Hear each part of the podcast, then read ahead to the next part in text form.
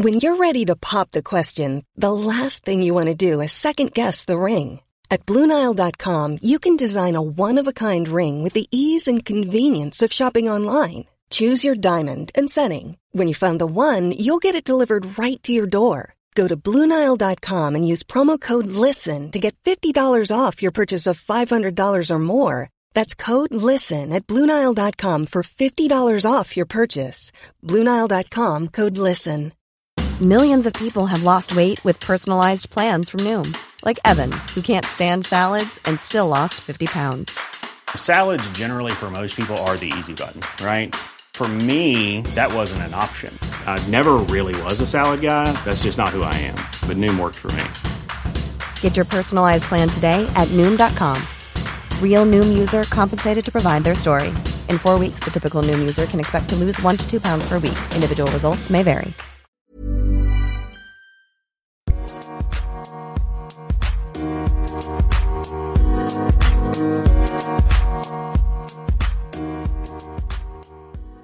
Salut, c'est Régis, tu écoutes mon podcast Humeur humoristique. C'est le 51e épisode que tu viens de lancer avec Jérôme Niel. Si j'ai pu le recevoir dans le podcast, c'est grâce à Adrien Méniel qui a recommandé mon podcast. Donc merci à lui. Si toi aussi tu veux aider le podcast, je te rappelle les bases. Abonne-toi pour ne rien manquer, mets 5 étoiles sur la plateforme de podcast que tu utilises, donne ton avis sur iTunes ou sur YouTube ou tu peux même venir me le donner directement sur les réseaux sociaux. Si maintenant tu aimes beaucoup ce que tu entends, tu peux partager le podcast sur tes réseaux, ça fait toujours super plaisir. Et puis si tu veux que je fasse la blinde d'épisodes, que je reçoive des invités de fou et que j'investisse encore plus de temps dans le podcast, tu peux soutenir financièrement le podcast en donnant ce que tu veux. C'est pas un abonnement, c'est en une fois. Tu peux donner ce que tu veux, ça va de 1 euro à 1 237 000, ce que tu veux. Ça m'encourage à continuer encore très longtemps. Le lien est en bio. Bonne écoute.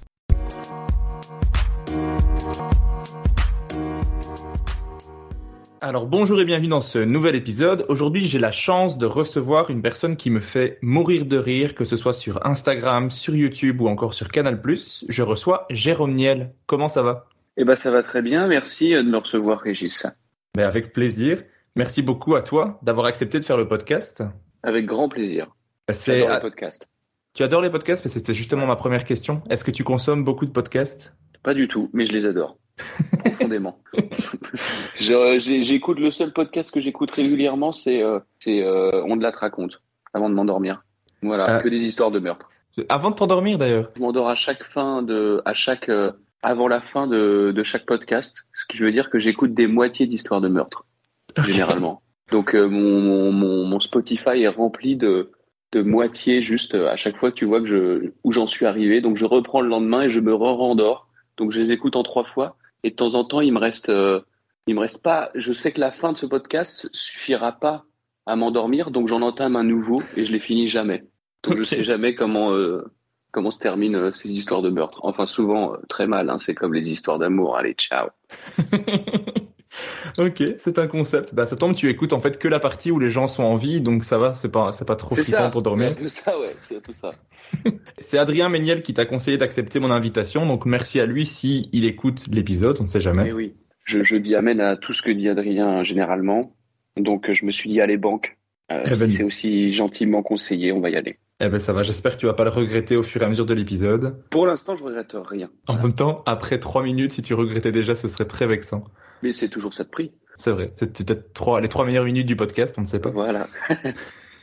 en ce moment, tu joues ton premier spectacle tous les mercredis de février et de mars, mais aussi les jeudis, vendredis et samedis du mois d'avril à l'Européen. Et tu seras aussi en tournée en France, Belgique et Suisse à partir d'octobre. C'est ça. Alors le spectacle, je l'ai pas encore vu, mais j'ai vraiment hâte de le voir parce que tout ce que tu postes sur Instagram vraiment titille ma curiosité, mais pas qu'un peu, puisqu'on voit un peu des gens monter sur scène avec des épées et des haches. On te voit faire un coup de pied sauté, euh, magnifiquement exécuté d'ailleurs. Merci. Mais je t'en prie. De quoi parle ce spectacle? Je ne sais pas si tu peux le dire ou si tu gardes justement euh, le mystère autour du spectacle. Ouais, alors moi j'aime bien garder le mystère. Euh, c'était un peu euh, involontaire d'ailleurs, ça s'est fait tout seul euh, en gardant le mystère parce que j'avais pas l'occasion forcément de parler euh, de ce qu'il allait avoir dedans. Et puis petit à petit, en donnant quelques quelques indices, quelques photos comme celles que tu as pu voir, et bah ce, ce côté-là m'a plu. Donc en fait, j'en parle très peu et je montre que je montre que ce type de photos pour justement susciter la curiosité chez les gens et ça marche très bien. Donc donc euh, je vais continuer comme ça et je vais pas forcément te dire ce qu'il y a à part, je dirais principalement du coup il y a moi et est-ce que les gens kiffent de moi normalement? En tout cas, j'ai fait le maximum pour que cette sensation soit la suivante. Si tu m'aimes bien, normalement le spectacle te plaira. Je sais juste, et ça c'est ce que tu as dit sur le spectacle, que tu parles de caca, de drogue, de mort et d'insultes. Exactement. Grosso modo, c'est des axes euh, que j'ai choisis. J'avais aussi entendu dans plusieurs interviews que l'envie de monter sur scène, ça te titillait depuis un moment. Quand tu voyais les potes en faire, par exemple, ça te donnait envie. Tu avais aussi des notes de stand-up que tu gardais dans ton téléphone. Qu'est-ce qui a fait que tu as sauté le pas, en fait? Bah c'est, euh, j'ai rencontré un autre humoriste qui s'appelle euh, Maxime Gasteuil. Et en fait, un jour, bah, c'était entre les deux confinements, il me semble. Euh, on, on, parlait de scène comme ça et moi je lui disais que j'avais des notes et c'est un peu lui qui m'a qui m'a motivé, euh, sans doute peut-être venant de la part d'un humoriste dont c'est vraiment le, le, le, métier depuis plusieurs années. Ça m'a fait un, petit déclic où il m'a dit bah vas-y mais juste tente, tu vois.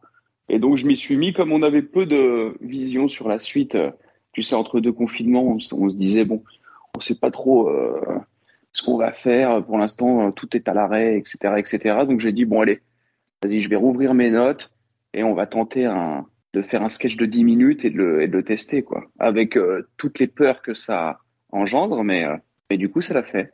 Mais d'ailleurs, ton premier passage de 10 minutes, tu le fais au Fridge Comedy. Oui.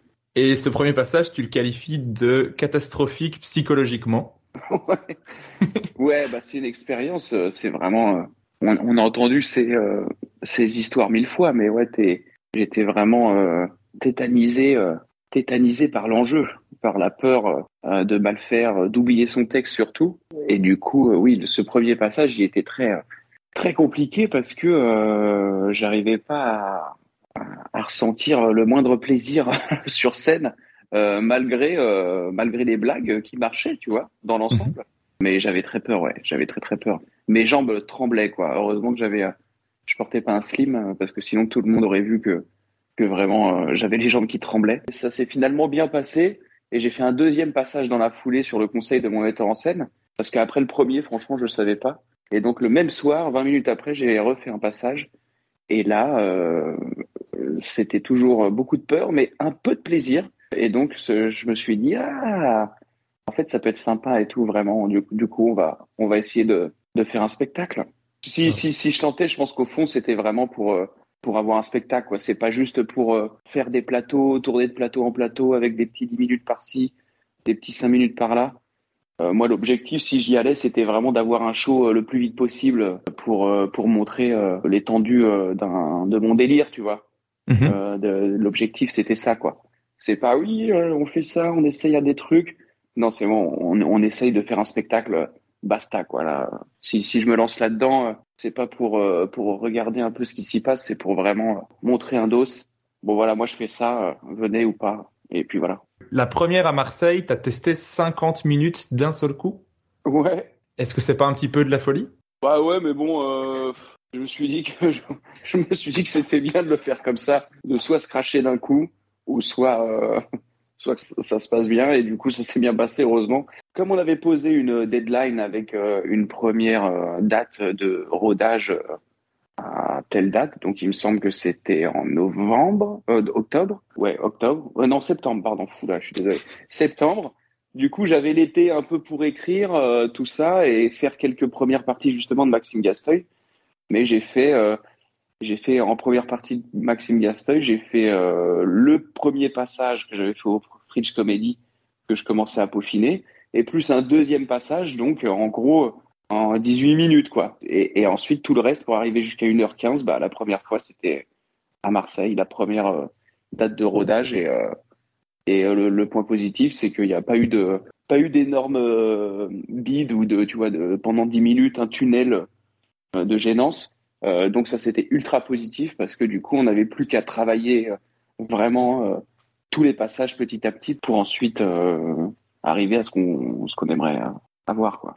Et est-ce que maintenant tu parviens à prendre plus de plaisir sur scène quand tu joues et à arriver un petit peu moins stressé ou c'est toujours relativement la même chose? Depuis, alors maintenant, donc j'ai commencé en, attends, tiens, je sais pas compter, alors deux mois, ça fait deux mois et demi. Mhm. Et là, je pense que ça fait trois dates que que je commence à prendre vraiment du plaisir, quoi. Dans le sens où euh, je me permets encore du coup maintenant de rajouter des nouvelles choses vite fait entre quelques lignes que je connais euh, sur le bout des doigts, tu vois. Donc je mhm. rajoute des petites improvisations et en fonction des rires du public, je peux les fixer ou pas, tu vois. Chose qu'au début, euh, j'osais pas faire parce que j'étais encore sur euh, sur mon texte ou bien le faire ou voilà. Et du coup, maintenant, bah le texte je l'ai bien, donc je peux et le peaufiner toujours parce que ça se peaufine toujours et rajouter des euh, des bêtises. Bah, je n'ai entendu que du positif sur le spectacle. J'ai entendu ah. les gens dans le podcast dire beaucoup de bien. Donc Adrien Méniel, Florent Bernard qui l'ont vu, Baptiste Le Caplin qui a dit excessivement du bien dessus. Donc ouais. c'est quand même ah bah, une belle belle promotion du spectacle, quoi. Ouais, c'est c'est cool et puis c'est important. Euh, pour moi, c'est très important que, enfin, c'est très important quand ces ces gens-là, bon, donc qui sont non seulement des potes, mais euh, des gens avec qui je partage quand même euh, une bonne partie de de l'humour qu'on aime. Bon, on peut pas plaire à tout le monde, mais c'est quand même cool quand on plaît à ses potes avec qui on se marre. Ah bon? Pour moi, c'est c'était des étapes à chaque fois. Enfin, à chaque fois que je fais venir les potes avec qui je me marre beaucoup, que ce soit des potes qui travaillent dans l'humour ou pas, hein, parce que j'avais aussi des amis d'enfance qui sont venus euh, qui ont le même humour que moi, tu vois. Donc euh, ça, ça me stresse beaucoup quand à la fin ils me disent euh, soit ouais ouais c'est cool, bravo, ou ouais franchement gars c'était drôle, bravo. Enfin tu vois où tu sens vraiment. Donc ça a été le cas avec Adrien et Flaubert ou Baptiste. Donc où ça m'a touché, où c'était important, où j'attendais vraiment leur retour, tu vois. Et mhm. bon, ça aurait été pas grave qu'ils me disent juste non non bah c'était bien c'est bien dans l'ensemble, euh, bravo à toi, où tu sens que tu sens que c'est un peu poli, tu vois, parce que vous êtes tous arrivés à dire. Euh, mais euh, là, c'était pas le cas, donc c'était trop. C'est, je suis trop très content. Et est-ce que maintenant tu te considères un peu comme un stand-upper ou pas encore? Non, enfin non. Moi, j'ai un spectacle, voilà, comme un gars qui a un spectacle, voilà. Mais est-ce que tu te dis déjà, ah, pour le prochain, je ferai, je ferai, j'ai envie de faire d'autres choses, tu te dis, non. Pas du tout. Non, j'en suis, j'en suis pas là. Là, je me dis, euh, je, me dis juste que j'ai encore des trucs, je pense, à ajouter dans le spectacle. Qui euh, je pense qu'il y a toujours des trucs à, qui peuvent naître. Euh, tu vois, là, je rajoute vraiment des petites impros qui marchent, donc je les garde. et peut-être aussi des, des idées avec des lumières, avec des, parce qu'il y a, il y a beaucoup de formes dans mon spectacle. Mm-hmm. Je suis pas juste avec un micro debout et tout, donc je me dis déjà celui-là d'arriver à vraiment à ce que je veux euh, d'ici euh, la fin de l'exploitation du spectacle. Là, je vais le jouer pendant un an et demi à peu près, tu vois. Donc, j'en mhm. suis au début et euh, c'est déjà très cool, mais je suis sûr qu'on peut encore, on peut encore gratter deux trois trucs là-dessus, quoi. Donc déjà celui-là et après, inchallah un deuxième. je suis même pas sûr, je sais pas pour l'instant. Je veux que celui-là il soit vraiment à mon goût, quoi. Bah, j'ai vraiment hâte de le voir parce que tu as dit que si on t'aimait bien, on devrait aimer le spectacle. Donc, il n'y a pas de souci, je vais devoir adorer le spectacle. Et toi, toi, toi, t'es où, toi? Géographiquement parlant? Ouais. Je suis à Mons, en Belgique. Ah, donc tu viendras me en Belgique, quoi. Bah, j'espère, ou alors dans le nord de la France, ou après, je peux bah, me déplacer. Hein. On verra ça, alors bah, tu me diras. Pas avec plaisir. On peut également te voir pour le moment dans la série Hors de lui de Baptiste Lorbert, dans lequel tu mhm. joues le rôle de Gino, un voyou aussi flippant que vulgaire, que, tu, fais super bien d'ailleurs. Merci. Qu'est-ce qui t'a donné envie d'accepter ce rôle au départ? Oh bah déjà euh, bah, le, réalisateur, euh, qui est tout simplement euh, un de mes meilleurs amis également, Baptiste. Et donc travailler avec des potes c'est toujours cool. Et puis pour moi avec Baptiste c'était comme c'était la première fois que je travaillais avec lui en tant que réalisateur euh, de sa propre série, euh, c'était, enfin pour moi c'était super excitant, tu vois. Mhm. Et puis le rôle, euh, puis le rôle qu'il m'a donné, moi c'est, c'est, tu vois, c'est la récré, donc moi j'adore, j'adore les rôles comme ça et je voulais vraiment le faire comme il l'avait imaginé, mais et puis il me semble que c'est comme ça. On s'était vus tous les deux, je lui avais proposé plusieurs pistes pour ce perso. Puis du coup, je me suis inspiré de certaines personnes euh, de mon département euh, d'origine, le 78 en région parisienne. Et, euh, et, du coup, ça lui allait. C'était vraiment une très bonne expérience. Et puis de jouer dans la série de ses potes, c'est toujours très cool. Et c'est comment de traiter de fils de pute Ramsey Oh, c'est génial. euh, mais c'était c'était quand ça tournait. Hein. c'était autre chose. En, en off, c'était autre chose. C'était pas fils de pute, c'était d'autres, c'était d'autres euh, noms d'oiseaux, mais plus soft. Mais il y a beaucoup de beaucoup de chambrage quand tu tournes avec euh, Ramsey, et surtout avec Ramsey et Baptiste, qui euh, qui sont deux grandes tiges de 2 mètres. Donc autant te dire que les vannes tournaient beaucoup autour de ma petite taille, où ils faisaient semblant sur le plateau de ne de pas me voir. C'était leur running gag tous les jours où il me disait bah, il est où Jérôme? Il est où Jérôme? Voilà. Alors que j'étais euh, à 50 cm d'eux. voilà. Donc, mais ça, j'ai vraiment l'habitude depuis 10 ans avec Bat. Euh, sur ses blagues euh, sur ma taille. notamment maintenant, depuis qu'il est papa, comme il a des landaux et tout, il me dit tiens, c'est ton lit. voilà. Donc j'ai l'habitude. Désolé de rire du coup. Non, non, mais t'inquiète pas. Mais bien sûr, ce genre de blague a plu immédiatement à Ramsey, qui s'est engouffré dans la brèche euh, pendant la dizaine de jours de tournage que j'ai fait avec eux. Donc voilà, c'est euh, très très puéril et c'est ce qui permet aussi d'avoir une ambiance absolument géniale sur un plateau que Baptiste dirigeait de main de maître euh, parce qu'il n'était pas du tout stressé et néanmoins bosseur. Et donc c'était c'est vraiment des ambiances de plateau moi que j'adore quoi. C'est-à-dire où vraiment tu déconnes et et quand ça, quand ça tourne, tu bosses et tu t'y mets et c'est top, quoi. Bah, je conseille à tous les auditeurs d'aller écouter la série. Il y a euh, 10 épisodes qui sont vachement cool. Allez voir, la série même. T'as dit écouter parce que t'es un podcast, t'es un podcast man. C'est un réflexe, mais c'est une série visuelle. C'est vrai. Ça vaut le coup de le voir déjà rien que pour ta coupe de cheveux, qui est assez sympathique. Ouais. Mais franchement, allez, allez voir, la série est vraiment cool. Je pense que j'ai dit aussi écouter parce que je sais pas pourquoi les Québécois disent tout le temps écouter pour les séries et les films. Ah. Et j'écoute beaucoup de Québécois euh, toute l'année et je pense que ça a ah. dû euh, m'influencer aussi. Je voilà, c'est le, le, petit les petits coulisses du podcast. Je suis euh, un gros fan du Québec. D'accord. Et du podcast québécois? Aussi. D'accord. Donc bah, tu m'en donneras quelques-uns. Ah, avec plaisir. Parce qu'en fait moi, je, je ouais, c'est ça. En fait, je j'ai besoin de qu'on m'accompagne dans l'univers du podcast mhm. et qu'on me donne quelques quelques podcasts à écouter parce que je sais pas, il y en a tellement donc je sais pas où aller. Donc euh, tu à la fin euh, en off, tu me donneras une petite liste. Ok. ça pourrait m'intéresser. Ah, avec grand plaisir. Mais je vais déjà en donner un qui est le plus connu au Québec, mais qui est vraiment incroyable. Comme ça, les auditeurs l'entendent en, même temps. C'est le mhm. podcast Sous écoute qui est un podcast de Mike Ward, qui est un humoriste québécois qui fait beaucoup du, du bourg euh, très noir, très trash, mais qui est excessivement drôle. Et en fait, il reçoit juste deux autres humoristes et ils discutent sur scène. Ah, trop bien. Et c'est très très drôle. Et en fait, peu importe l'invité, c'est toujours lui qui est le plus drôle, ce qui est très fort parce qu'il reçoit euh, vraiment des stars de l'humour qui ont une répartie et tout. Et en fait, le podcast ça a démarré sur euh, Skype. Il, il appelait des, des potes. Et maintenant, il, cette année, il va jouer au Centre Bell, qui est un stade de hockey. Donc, il va recevoir 20 000 personnes pour son Mais podcast. Non. Si, si. Et, euh, et lui, c'est un, c'est, c'est pas un humoriste à la base. Si, si, c'est un humoriste. Ah, si, quand même, d'accord. Ouais, ouais. Mais au tout départ, il est, enfin, en 2011, quand j'ai écouté les premiers épisodes, il appelait euh, des gens sur son Skype avec une qualité audio dégueulasse. Ah, parce que c'était 2011 et maintenant il remplit un stade avec son podcast. Incroyable. C'est incroyable. je te conseille celui-là, mais je t'en conseillerai d'autres en, en, off euh, pour, pour ne pas conseiller trop de podcasts pendant mon podcast, sinon les gens vont vraiment pas écouter le mien. Dans le podcast Histoire de succès, qui est un autre podcast que je conseille du coup, tu avais expliqué avoir un projet de long métrage avec Axel Malivernet et Robinson Latour. Vous en étiez à la V2 du traitement donc l'histoire non dialoguée, le ton et les personnages. Est-ce que ce projet continue? Oui. Maintenant, on va attaquer la V2 du séquencier.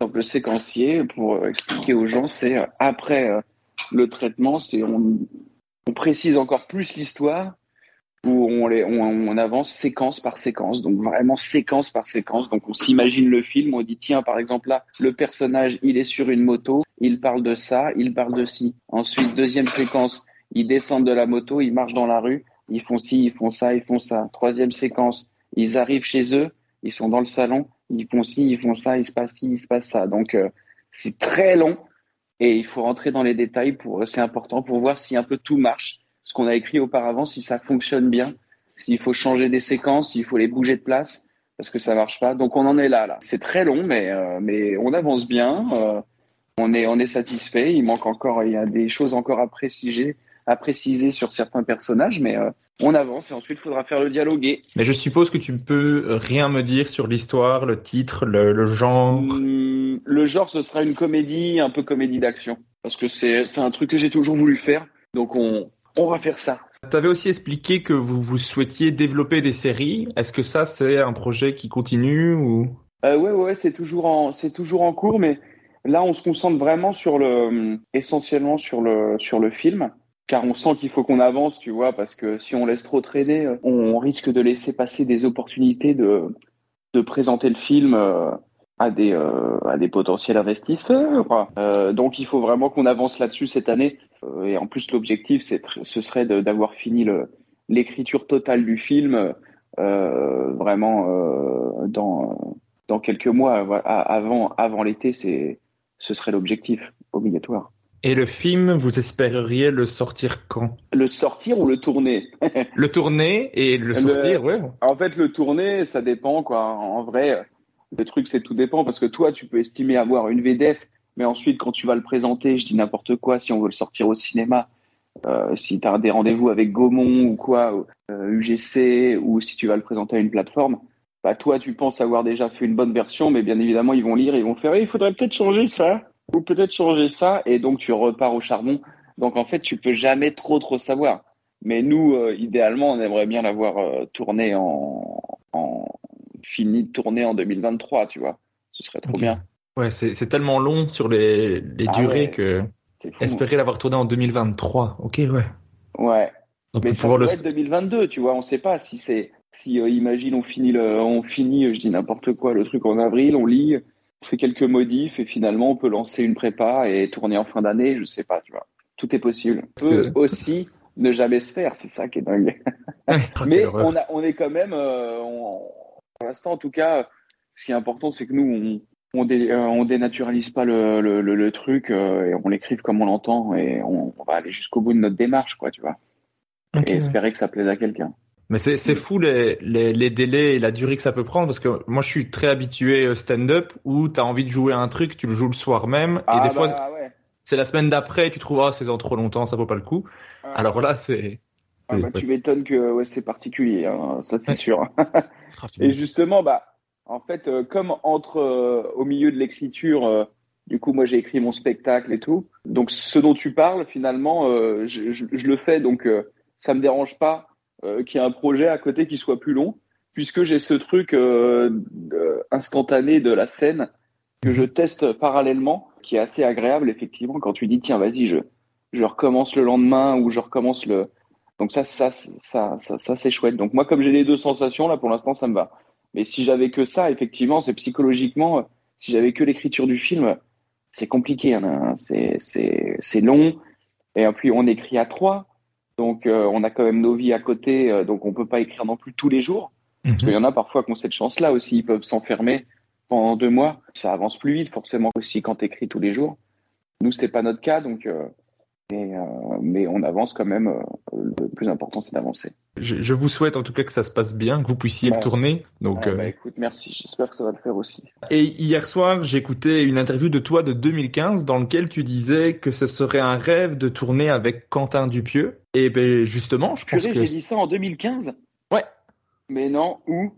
Ah tu l'as dit dans euh, Face à Face, c'est sur YouTube que j'ai regardé ça hier soir. Oh, Génial. Avec de- euh, Rémi Cello Je ne sais ça plus le nom de l'intervieweur, pardon. Purée. Et, pour... et je disais quoi? Et il dit Ah, c'est marrant ça. Bah, il te demandait qu'est-ce que qu'est-ce que tu voudrais avoir dans l'avenir, comment tu voudrais que ça se développe, et tu disais ah ça serait génial de de, de faire des longs métrages, de pouvoir euh, et de pouvoir tourner avec euh, par exemple Quentin Dupieux que tu adores. Ah putain, mais c'est fou. Attends, ça, je vais ressortir l'extrait, je vais lui envoyer à Quentin Dupieux. À fond? Ah ouais, faudra que tu. Ah ouais, je vais essayer de retrouver ça. Je pourrais te l'envoyer sans problème. hein. Je Ah ouais, c'est cool. je l'ai dans Curieux, mon Putain. Je l'ai regardé hier soir donc je l'ai dans mes dernières vidéos regardées. euh. Ah bah, je veux bien, je veux bien. Ah bah, putain, eh, franchement. Bah donc Bah ouais, bah ouais, c'est fait, tu as tourné avec Quentin Dupieux. Ouais, ouais. J'ai et c'était. euh, Alors c'est génial quand tu fantasmes. Tu vois, j'ai eu pareil. euh, euh, Quentin Dupieux et Et, et les sushis, c'est quasiment pareil, tu vois. C'est-à-dire que tu fantasmes quelque chose et c'est au-dessus de tes expectations, c'est au-dessus de tes attentes. Et moi, tu vois, j'étais comme ça quand j'étais jeune et tout. Je voyais les maquis, je voyais les sushis, je voyais Sangoku qui bouffait ces trucs-là. Je faisais, oh, mais ça doit être trop bon ce truc-là, c'est pas possible. J'ai trop envie d'en manger une fois dans ma vie et tout. Et un jour, dans mon 78, je suis allé dans un japonais à volonté. En plus, oh, non pas à volonté en vrai. Non non, un japonais, mais somme toute assez classique, tu vois. Et j'étais comme ça, je prends des sushis, le petit poisson comme ça, sur le riz. Et je fais putain, ça y est, enfin, enfin j'y suis je vais manger ce que j'ai vu dans plein de mangas, je dis Sangoku, mais dans plein d'autres et tout, où il se goinfre et tout. C'est mon tour, la petite sauce, comme ça, le wasabi, je trempe, et là vraiment, je, c'était, genre, c'était fou, c'était, mais oui, j'étais fait pour manger japonais. En tout cas, pas encore les ramen, parce que bien évidemment, on sait pas, mais les sushis, c'est, euh, au, au, Japon, ils mangent très peu de sushis. C'est beaucoup les ramen, c'est, les sushis, c'est des, c'est des plats beaucoup plus, euh, un peu, je veux dire, pour les gens qui ont un peu plus d'oseille. Sinon, c'est beaucoup de ramen, beaucoup de viande, beaucoup de, euh, voilà. Mais en tout cas, moi, à l'époque, j'étais comme ça, les sushis, les makis, et c'était genre magique, magique, magique, magique. Et en fait, j'ai retrouvé cet effet-là avec Quentin Dupieux, où euh, moi j'écoutais donc euh, sa musique quand j'étais jeune, parce qu'il est aussi DJ euh, sur le nom de Monsieur Oiseau, que je te conseille. Et donc même à l'époque, il avait fait donc, il faisait du son de l'électro, du son électronique et qui, il avait fait une pub notamment pour Levis avec une petite peluche jaune qui s'appelle Flatteric et c'était sa peluche, c'était un peu son sa, sa mascotte. Et moi j'avais gagné cette peluche alors pas l'original, mais une fausse peluche à une euh, fête foraine à Rambouillet. Donc euh, à mes 17 ans, tu vois, j'étais trop content. Je l'avais ramené de chez WAM, mais, une grosse peluche hein, que je portais sur les épaules et tout. Alors qu'en vrai, elle est beaucoup plus petite, mais une grosse peluche bien fake, euh, sans doute fabriquée dans les pays de l'Est et tout. mais bon, on reconnaît quand même la, la, fameuse mascotte. Et je l'ai ramenée chez WAM. Et aujourd'hui, dans ma chambre, chez mes parents, elle est toujours là, sur mon armoire. Euh, donc, et ça, j'avais 16 euh, ans, 16 ans ou 17 ans. Dix ans plus tard, euh, ou un peu moins de dix ans plus tard, quand je suis à Paris, je tombe sur Rubber, le premier film de, Quentin Dupieux, où c'est l'histoire d'un pneu qui tue des gens. Donc là, j'étais absolument subjugué parce que ce qu'il était possible de faire au cinéma. Donc je me dis putain, cet homme est incroyable. Non seulement voilà, au début il fait du son, maintenant il fait des films. Et dix ans plus tard, voilà, il me propose un rôle. Donc j'étais vraiment comme un gamin. C'était, je l'attendais, je l'attendais, et tourner avec lui, voilà, c'était comme les sushis que j'attendais et qui étaient magnifiques. Et ben là, c'était parti, c'était pareil. J'attendais tourner avec lui. Ça a été euh, exceptionnel parce que c'est quelqu'un euh, qui euh, sait fédérer une équipe comme personne avec une sorte de bonhomie incompréhensible, un non-stress absolument génial. Et donc, tu es prêt à le suivre jusqu'au bout, en fait.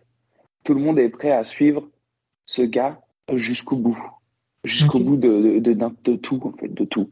Et ça, c'est incroyable. Moi, j'avais jamais vu ça. Où tu ne doutes pas, tu rigoles, et tout en étant professionnel, en travaillant et tout. Enfin, c'était, c'était, c'était génial. Vraiment, c'était génial. Je pourrais en parler des heures. Je, vois. Mais le film s'appelle euh, Fumer fait tousser. Est-ce que, tu, est-ce que tu peux expliquer quel rôle tu as ou tu peux pas trop en parler?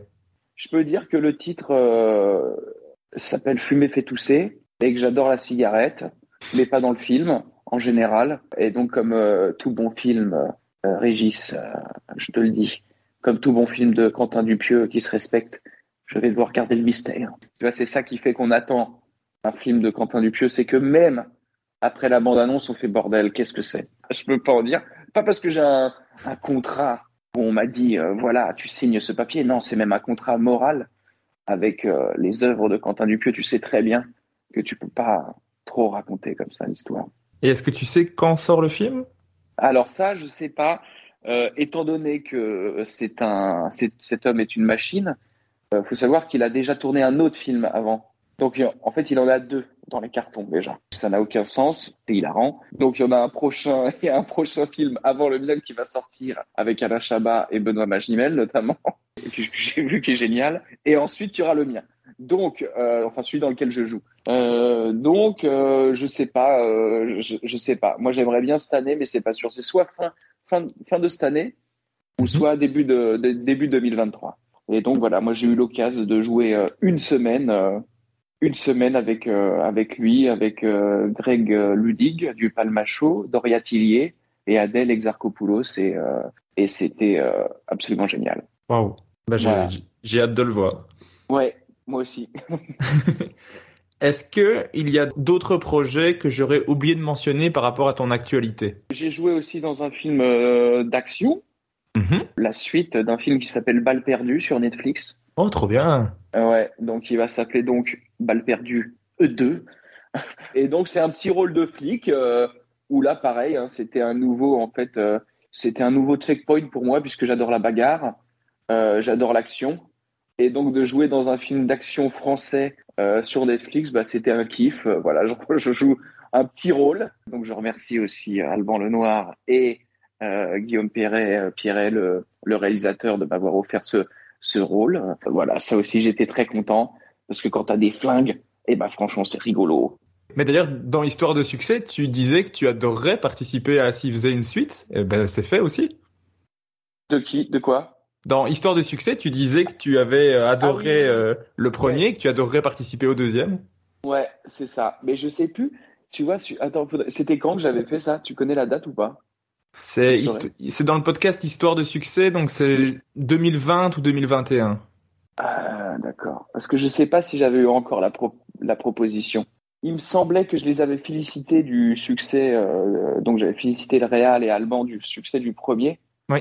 Et que je leur avais signifié quand même mon envie, tu vois, Mhm. euh, de dire ouais les gars au cas où, hein, les gars moi je suis là pour. euh, si vous faites un 2, je suis là. Donc je pense que c'est pas tombé dans l'oreille d'un sourd, tu vois. Et puis ils devaient sentir qu'on avait aussi les mêmes rêves. Euh, donc ils m'ont proposé ce rôle-là et j'étais très content. Une, une semaine de tournage et c'était c'était trop cool. Mais je pense que tu dois continuer à dire ce que tu veux euh, pour ton avenir dans les podcasts, parce que à chaque fois ça se produit. Donc s'il y a un Ouais. projet que tu veux faire, c'est Bah, le moment. Laisse-moi réfléchir. Ouais, d'ici la fin du podcast, il faut que je réfléchisse. Qui on a Ouais, les frères Savdi. J'aime bien euh, les films des frères Savdi. Je sais pas si tu connais.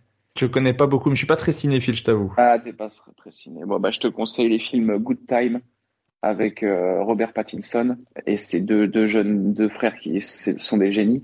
Et t'as, sur Netflix, ensuite, ils ont fait un film qui s'appelle Uncut Games euh, avec euh, Adam Sandler, qui est du même style. Donc, c'est deux films euh, très, très noirs et très drôles et très génial.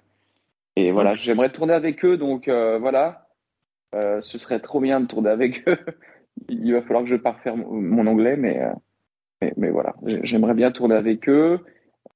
J'aime bien Scorsese aussi. Je sais pas s'il est là, s'il m'écoute. Euh, d'autre euh, Voilà, Fred Cavaillé, voilà, j'aime bien. Alexandre Aja, je suis ultra fan d'Alexandre Aja. Donc voilà, j'ai euh, voilà, j'ai lancé un peu comme ça, pêle-mêle, ça et là. Merci Régis euh, Je de m'avoir motivé. Voilà, au moins on croise les doigts.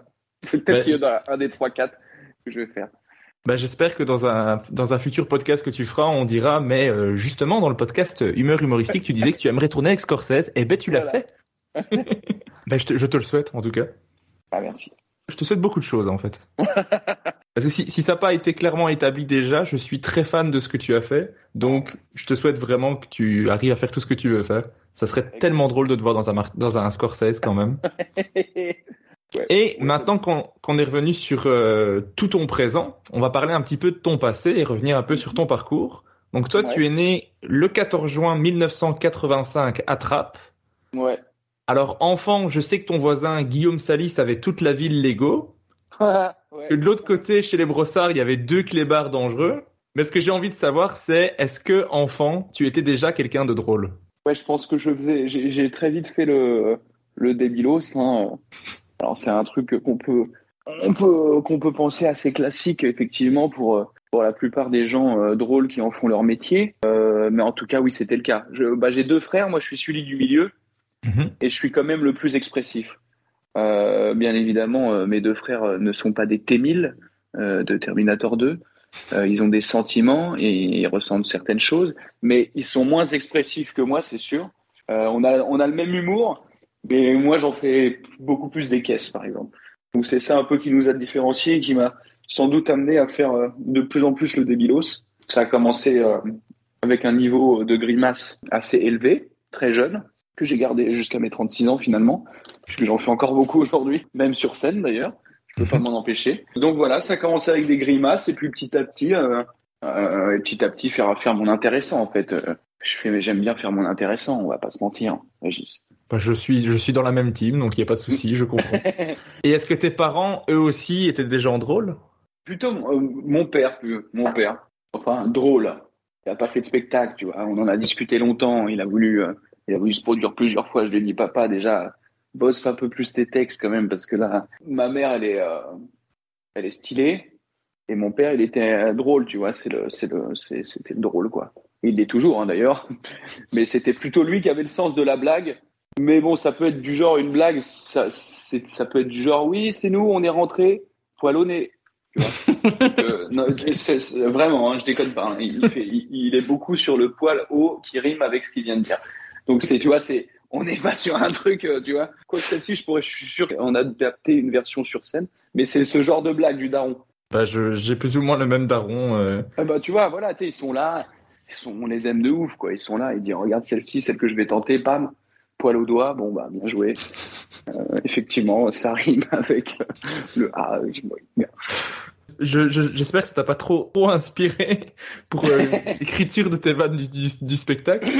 Euh, mais... Trop, mais il me semble qu'il doit y avoir. Euh, non, pas trop, mais il doit y avoir, ouais, quand même quelques quelques jeux un peu comme ça, hein, jouer avec les mots que je dois tenir de mon père, à mon avis. Et j'en suis très fier, figure-toi. Je, je n'ai rien à ajouter.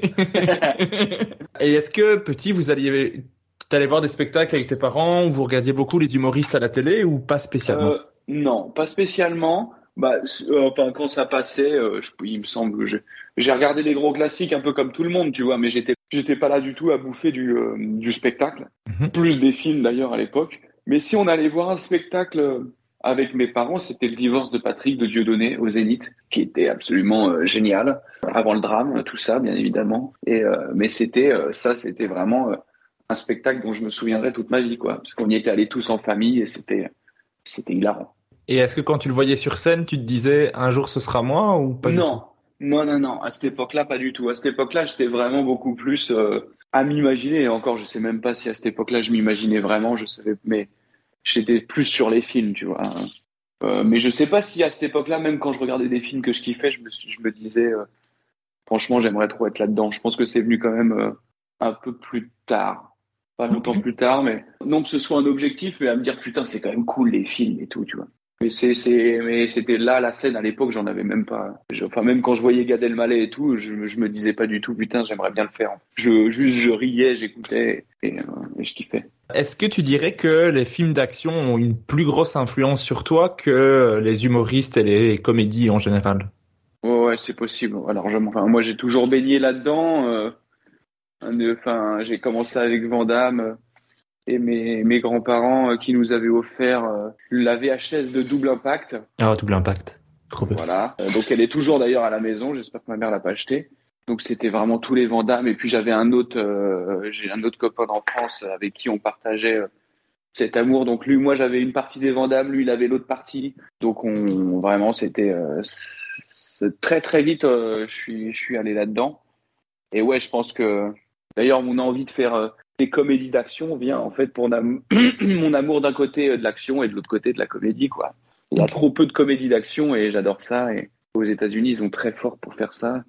Un de mes films préférés étant 21 euh, Jump Street qui pour moi c'est la perfection euh, de jeu de personnages secondaires absolument euh, géniaux parce que les Américains sont très forts pour ça et d'action et de comédie et de situations complètement cocasse. Pour moi, ça, c'est le, genre de choses que j'aimerais faire à terme. Ça, c'est obligé, quoi. Est-ce que tu as regardé la série euh, Brooklyn Nine-Nine? Ouais, bien sûr, bien sûr. J'ai pas tout regardé, mais oui, ça fait aussi partie euh, des, excellentes séries qu'on aimerait voir euh, plus en, France. Enfin, ce type de ce type de, de, bêtises, de conneries, qui mêlent plein de choses finalement, qui mêlent parce qu'elles sont pas juste drôles et actions quoi. Il y a aussi des, des, des moments touchants. Enfin, ils sont vraiment, euh, ils sont vraiment très forts. C'est vrai que c'est une série incroyable que je vous conseille au passage. Ouais. Alors après, adolescent, je sais que tu portais le survêt euh, Sergio Tacchini, que tu faisais de la musculation dans le garage de ton pote Samuel en écoutant du Dr. Dre. Ouais. Mais est-ce que tu as fait du théâtre ou de l'improvisation ou alors des vidéos avec tes potes ou est-ce que c'est quelque chose déjà qui t'attirait à l'époque ou pas du tout? Hmm. On se filmait pas, on, se filmait euh, sur des conneries, mais tu vois, on n'était pas à, faire des petits films avec chacun qui faisait son perso. hein, Non, on n'était pas euh, pas là-dedans. Tu vois, si tu vas dans les archives, tu euh, tu, trouveras juste des images de nous qui fumons des clopes. Je sais pas, on se filme comme ça. Donc il y avait pas pas beaucoup de direction artistique, on va pas se mentir, mais qui en soi était peut-être une direction artistique justement. Euh, absolument rien foutre. donc euh, je sais plus quand est-ce que c'est venu, mais effectivement j'ai eu un caméscope, donc j'ai commencé, j'ai dû filmer des trucs. À un moment, je me souviens que j'ai fait quand même un montage pour une sorte de clip pour euh, pour un mariage pour des amis quand je devais avoir 20 ans, un truc comme ça. Donc si c'est moi qui me suis occupé que ça, c'est que j'avais sans doute commencé déjà des petits des petits trucs, tu vois, par-ci par-là.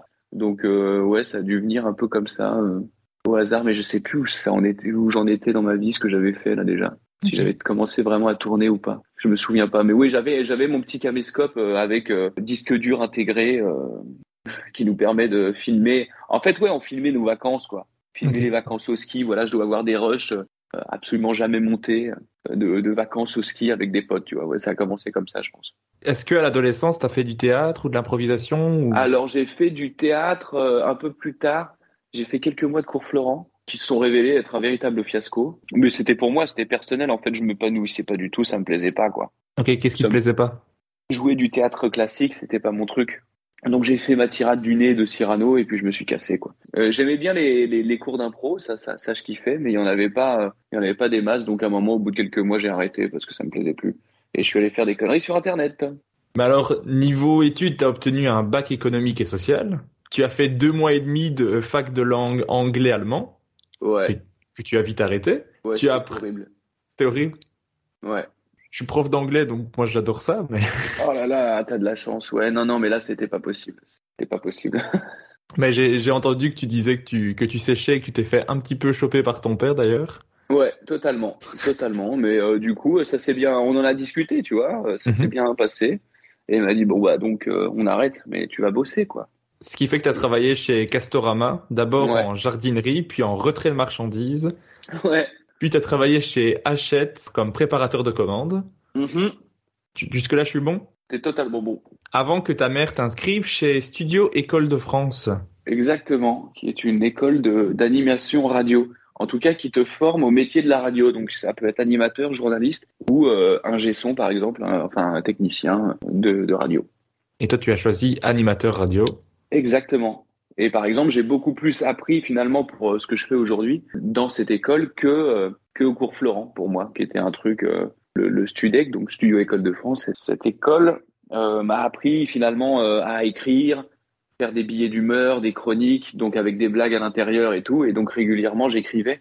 Et donc ça, ça m'a beaucoup plus servi pour la suite que le cours Florent, tu vois. Et est-ce que la radio, c'est quelque chose dans lequel tu te voyais évoluer ou?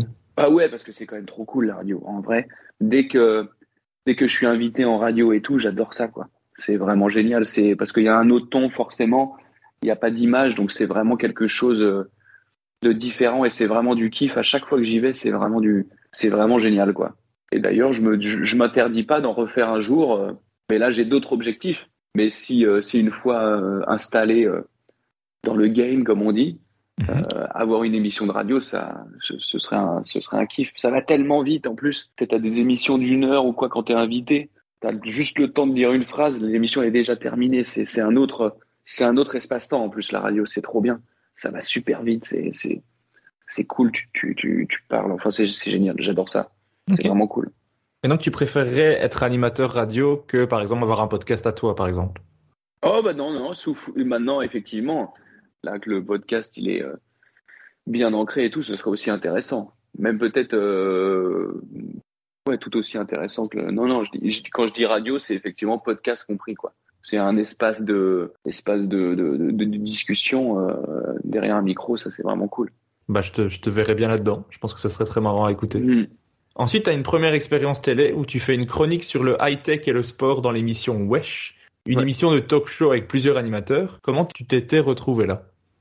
Et bah ça, je crois que l'émission était présentée par Issa Doumbia et Alban Ivanov à l'époque. Et donc je connaissais déjà Issa Doumbia, donc je crois que c'est Issa qui m'a proposé ça, parce qu'en fait je l'avais rencontré lors de mes deux années de d'école euh, de radio. L'été, il fallait qu'on fasse un petit stage d'été, et comme je venais du 78, j'ai fait un stage d'été dans la petite radio associative de Trappes qui s'appelle Marmite FM.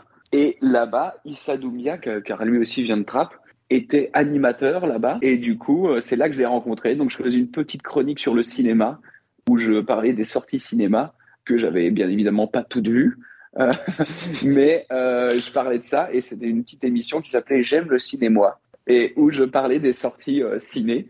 Et c'est là que j'ai rencontré Issa. Donc, quand il a eu ce projet de, euh, d'émissions qu'il présentait avec Alban Ivanov. Il m'a dit est-ce que tu serais chaud pour euh, pour faire quelques chroniques là-dedans? Et j'ai fait ok. Donc c'était euh, une première expérience assez cool. Ça t'a tout de suite plu d'être face à la caméra? Ouais ouais ouais bien sûr. Après bien évidemment encore une fois là là c'était une chronique high tech donc j'avais j'avais aucune blague et tout tu vois c'était vraiment et, et, je pense que j'ai fait une interview il y a pas longtemps où ils avaient cette info aussi mais ils n'ont pas retrouvé les images. Je crois que les images, elles existent plus. Ils sont au courant du truc, mais les images, c'est impossible. Non, j'ai cherché, j'ai fouillé, il euh, n'y a eh pas moyen. Il n'y a pas moyen, et comme la chaîne n'existe plus, tu vois, je sais même pas si euh, les images existent vraiment encore quelque part. Le, prochain projet qui est Web Story, j'ai pas trouvé non plus. Ouais, en fait euh, jusqu'à maintenant, il, il, restait quelques quelques doses, mais en fait, en fait non. Mais je crois qu'il y a un sketch qui traîne encore, qui est le. Fais voir si je peux trouver ça. Si je tape pilote de tondeuse à gazon, est-ce qu'il y a encore celui-là? Ouais, pilote de tondeuse à gazon, il y a, il y a un sketch sur Dailymotion. Je le mettrai en lien dans l'épisode.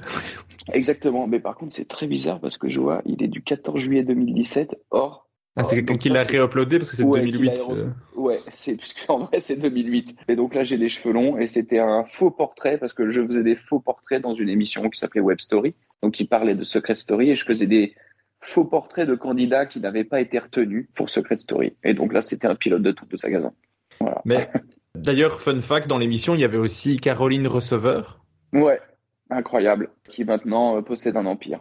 Ouais, donc c'était vraiment génial. Tu as fait des chroniques, des sketchs, des billets d'humeur dans l'émission. Et donc j'ai deux questions. C'est comment tu t'es retrouvé là-dedans? Et est-ce que c'est une bonne chose qu'on ne puisse plus voir beaucoup d'épisodes? Ou alors ça te rend un peu triste qu'il n'y ait plus rien de disponible? Moi, Ni l'un ni l'autre. Enfin, bah, déjà, je me suis retrouvé dessus en faisant un, casting et euh, j'ai été pris. Et euh, en vrai, euh, ça m'aurait pas dérangé qu'il reste des, des, extraits. Ils ont été supprimés. bah, bah, il reste le sketch de, du pilote de Toulouse à gazon. C'est très bien comme, comme ça. J'ai des cheveux très longs, donc c'est déjà du pain béni pour ceux qui veulent rire de ma tête. Sur ce tournage a eu lieu un coup de foudre amical et professionnel, car tu rencontres Axel Malivernet, qui lui connaissait la personne qui produisait et animait. Exact. Qu'est-ce qui a fait que ça a fonctionné directement entre vous et que ça continue de fonctionner aujourd'hui puisque vous travaillez sur quasiment tous les projets euh, ouais. ensemble? En plus, j'en ai un souvenir assez précis euh, où je me suis dit putain, il, est, génial. Euh, enfin, il est drôle, il me fait rire quoi. Bah, déjà, je trouve qu'à l'époque, vraiment, mais c'était la rencontre. Je trouve qu'il y a une petite ressemblance physique avec le moine. Comment il s'appelle Jean-Luc Lemoine. Jean-Luc Lemoine. Donc ça, c'était assez drôle. Et, il avait à peu près le même, le même ton, mais avec encore plus de sensibilité. Donc c'est un truc qui m'a touché immédiatement. En plus, il est très grand, je fais la moitié de son corps. Donc euh, il y avait quelque chose qui marchait visuellement, je pense que quand tu nous voyais tous les deux, tu vois. Même si lui, il n'est jamais à l'image. Euh, mais du coup, c'est des trucs euh, qui, qui m'ont qui, plu. Et petit à petit, naturellement, alors que lui était juste là pour donner un coup de main, techniquement parlant, pour brancher les caméras, pour etc finalement, naturellement, mais alors ça, je, ça, je me souviens pas. Je me souviens du moment où je me suis dit, putain, on dirait Jean-Luc Lemoyne, il est drôle. On était devant la baraque, euh, et voilà, il faisait beau, tout ça, et ça, je me suis dit, paf, oui, il est, drôle quand même. Et, euh, et ensuite, par contre, je me souviens plus comment ça s'est fait, où, où il achetait un œil sur ce que j'écrivais pour me donner des conseils, ou euh, sur ce qu'il lui ressentait, puisque aucun de nous est finalement étions euh, professionnels de l'humour, tu vois, si je puis dire. Euh, lui, il travaillait à la banque à l'époque, et donc moi, je faisais mes petits boulots. On était, on aimait juste déconner, tu vois. Et donc, en fait, naturellement, il a dû faire quelques retours qui m'a permis de modifier mon texte et, et d'être d'être meilleur probablement. Et ça fait maintenant 14 ans que ça dure, je crois, ou 15. Qu'est-ce qui fait que ça marche si bien entre vous encore maintenant euh, au niveau de la personnalité qui fait que ça matche bien euh, Qu'est-ce qui fait que pour travailler ensemble, c'est parfait euh, avec lui? Bah, je pense que ça s'est fait. Bon, déjà, ça s'est fait petit à petit, mais très vite, on a trouvé l'équilibre parce qu'on a on n'a pas du tout le, le même caractère, mais du coup, on se complète. C'est-à-dire, lui, il prend plus de pincettes que moi, mais du coup, c'est bien parce que quand de temps en temps, il y a besoin de pas prendre de pincettes, donc c'est moi qui, qui ne prends pas les pincettes. Et quand il faut euh, les prendre, c'est lui qui naturellement sait bien les prendre aussi. Et donc on fonctionne, on se dit et on se dit beaucoup des choses. En fait, on n'a plus rien aujourd'hui. On se dit tout quoi. Donc euh, c'est c'est vraiment le, un des rares qui peut me dire euh, certaines choses pour que je m'améliore. Et puis en plus, lui, il les dit bien. Tu vois, moi, si j'étais à sa place pour me corriger moi, ça se trouve, j'irais encore plus franco. Tu vois. donc, mais lui, c'est parfaitement me dire tiens est-ce que tu es sûr de ça? Et, euh, et, du coup je dis ah ouais non peut-être que je peux le faire comme ça. Du coup ça devient et enfin, ce genre de choses. Et ça c'est fait ouais c'est assez euh, c'est assez naturel quoi. Et quand on travaille euh, sur un autre projet avec d'autres personnes là pareil en binôme en binôme on marche bien parce que moi je m'occupe de je peux m'occuper de dire les choses un peu plus directement. Et lui il va avoir des remarques sur des choses bien évidemment que j'ai pas vues avec mon cerveau de débilos donc, euh, donc on se complète très bien à ce niveau-là. Qui voit souvent les choses que je vois pas. Et ensuite, moi, je dis les choses. C'est vraiment chouette de, travailler depuis autant de temps avec la même personne et que ça continue à fonctionner, c'est chouette. Ouais, c'est trop bien. Et cette émission, c'était pendant deux étés à Gif-sur-Yvette. Ouais. Et après cette émission, ben Axel te demande si ça t'intéresse de continuer à faire des vidéos ensemble. Ce que vous faites dans le garage d'un pote, Julien, il me semble. Ouais, Julien. Julien. Julien. Ah voilà, les, recherches ne sont pas bonnes, je suis vraiment désolé. Elles sont quasiment bonnes. et vous utilisez un sommier blanc en guise de fond? Ouais. Et vous montez sur Sony Vegas? Ouais, c'est ça. Sony Vegas sur mon ordinateur euh, euh, que j'avais eu pour mes, euh, je sais pas, pour mes 18 ans, je crois, que j'avais fait confectionner rue Montgalet à Paris, qui est la rue où tu as tous les composants d'ordinateur et j'avais fait avec mon grand frère qui m'avait composé un, un, ordinateur de feu qui me permettait à l'époque de jouer à Unreal Tournament magnifiquement bien. Je peux dire que ça tournait du tonnerre, du feu de Dieu, mais Sony Vegas plantait pas mal sur, euh, sur cet ordi en fait. Et est-ce que tu te rappelles de la première vidéo que vous avez faite? La première qu'on a fait, c'est comme c'était sur la ferme Jérôme, c'était forcément sur la ferme célébrité, puisque l'origine de la ferme Jérôme, euh, c'est qu'on faisait des vidéos sur la ferme célébrité. Comme on avait fait des vidéos sur Secret Story, on a continué dans ce qu'on savait faire à l'époque, c'est-à-dire des blagues sur les émissions de télé. Et donc c'est Axel qui a trouvé ce magnifique jeu de mots euh, entre la ferme Jérôme et, la ferme célébrité. Et on faisait des blagues là-dessus. Donc euh, ça, ça doit être retrouvable en revanche sur Facebook.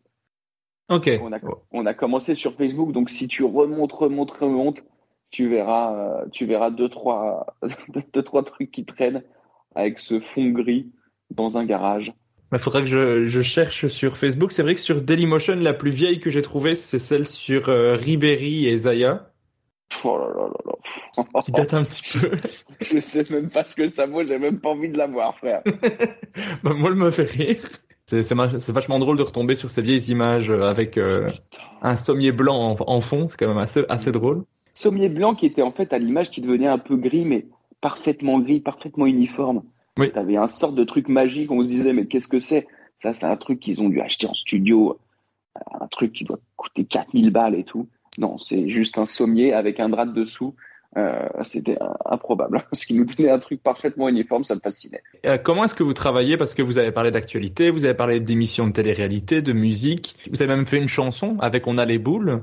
Ouais qui était une parodie de Futakagoul de Fatal Bazooka. Comment vous choisissiez ce que vous alliez faire en fait? Bah, On regardait du coup euh, très souvent euh, les émissions de télé-réalité avec en prise de notes. Et en fait, c'était en fonction, c'était un peu en fonction. Euh, bah, je sais pas comment c'est venu Futakagoul. On a dû, euh, on a les boules. je sais pas, c'est une idée, une idée qui a, dû venir comme ça. Et parfois sur l'actu, bah, on, regardait ce qui s'est passé. S'il passait une news qui nous intéressait, on pouvait en tirer une blague, on le faisait. Donc il n'y avait pas de, il y avait pas de règle, il y avait une sorte, j'imagine, de régularité par rapport aux émissions de télé-réalité, qui était assez régulière. Donc là, on pouvait, on avait de quoi faire régulièrement. Et de temps en temps, quand il nous venait une, un truc d'actu, on se disait tiens, on peut faire une blague là-dessus, on y allait quoi.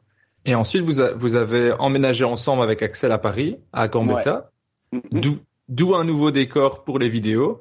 Et aussi des vidéos en extérieur, comme celle du métro, la fête foraine, le supermarché, etc. Voilà, on était passé ensuite, on a changé un peu euh, notre fusil d'épaule, puisque comme on commençait à faire, euh, comme on commençait à faire quelques des vues, euh, là on est passé, là on vient de passer sur YouTube.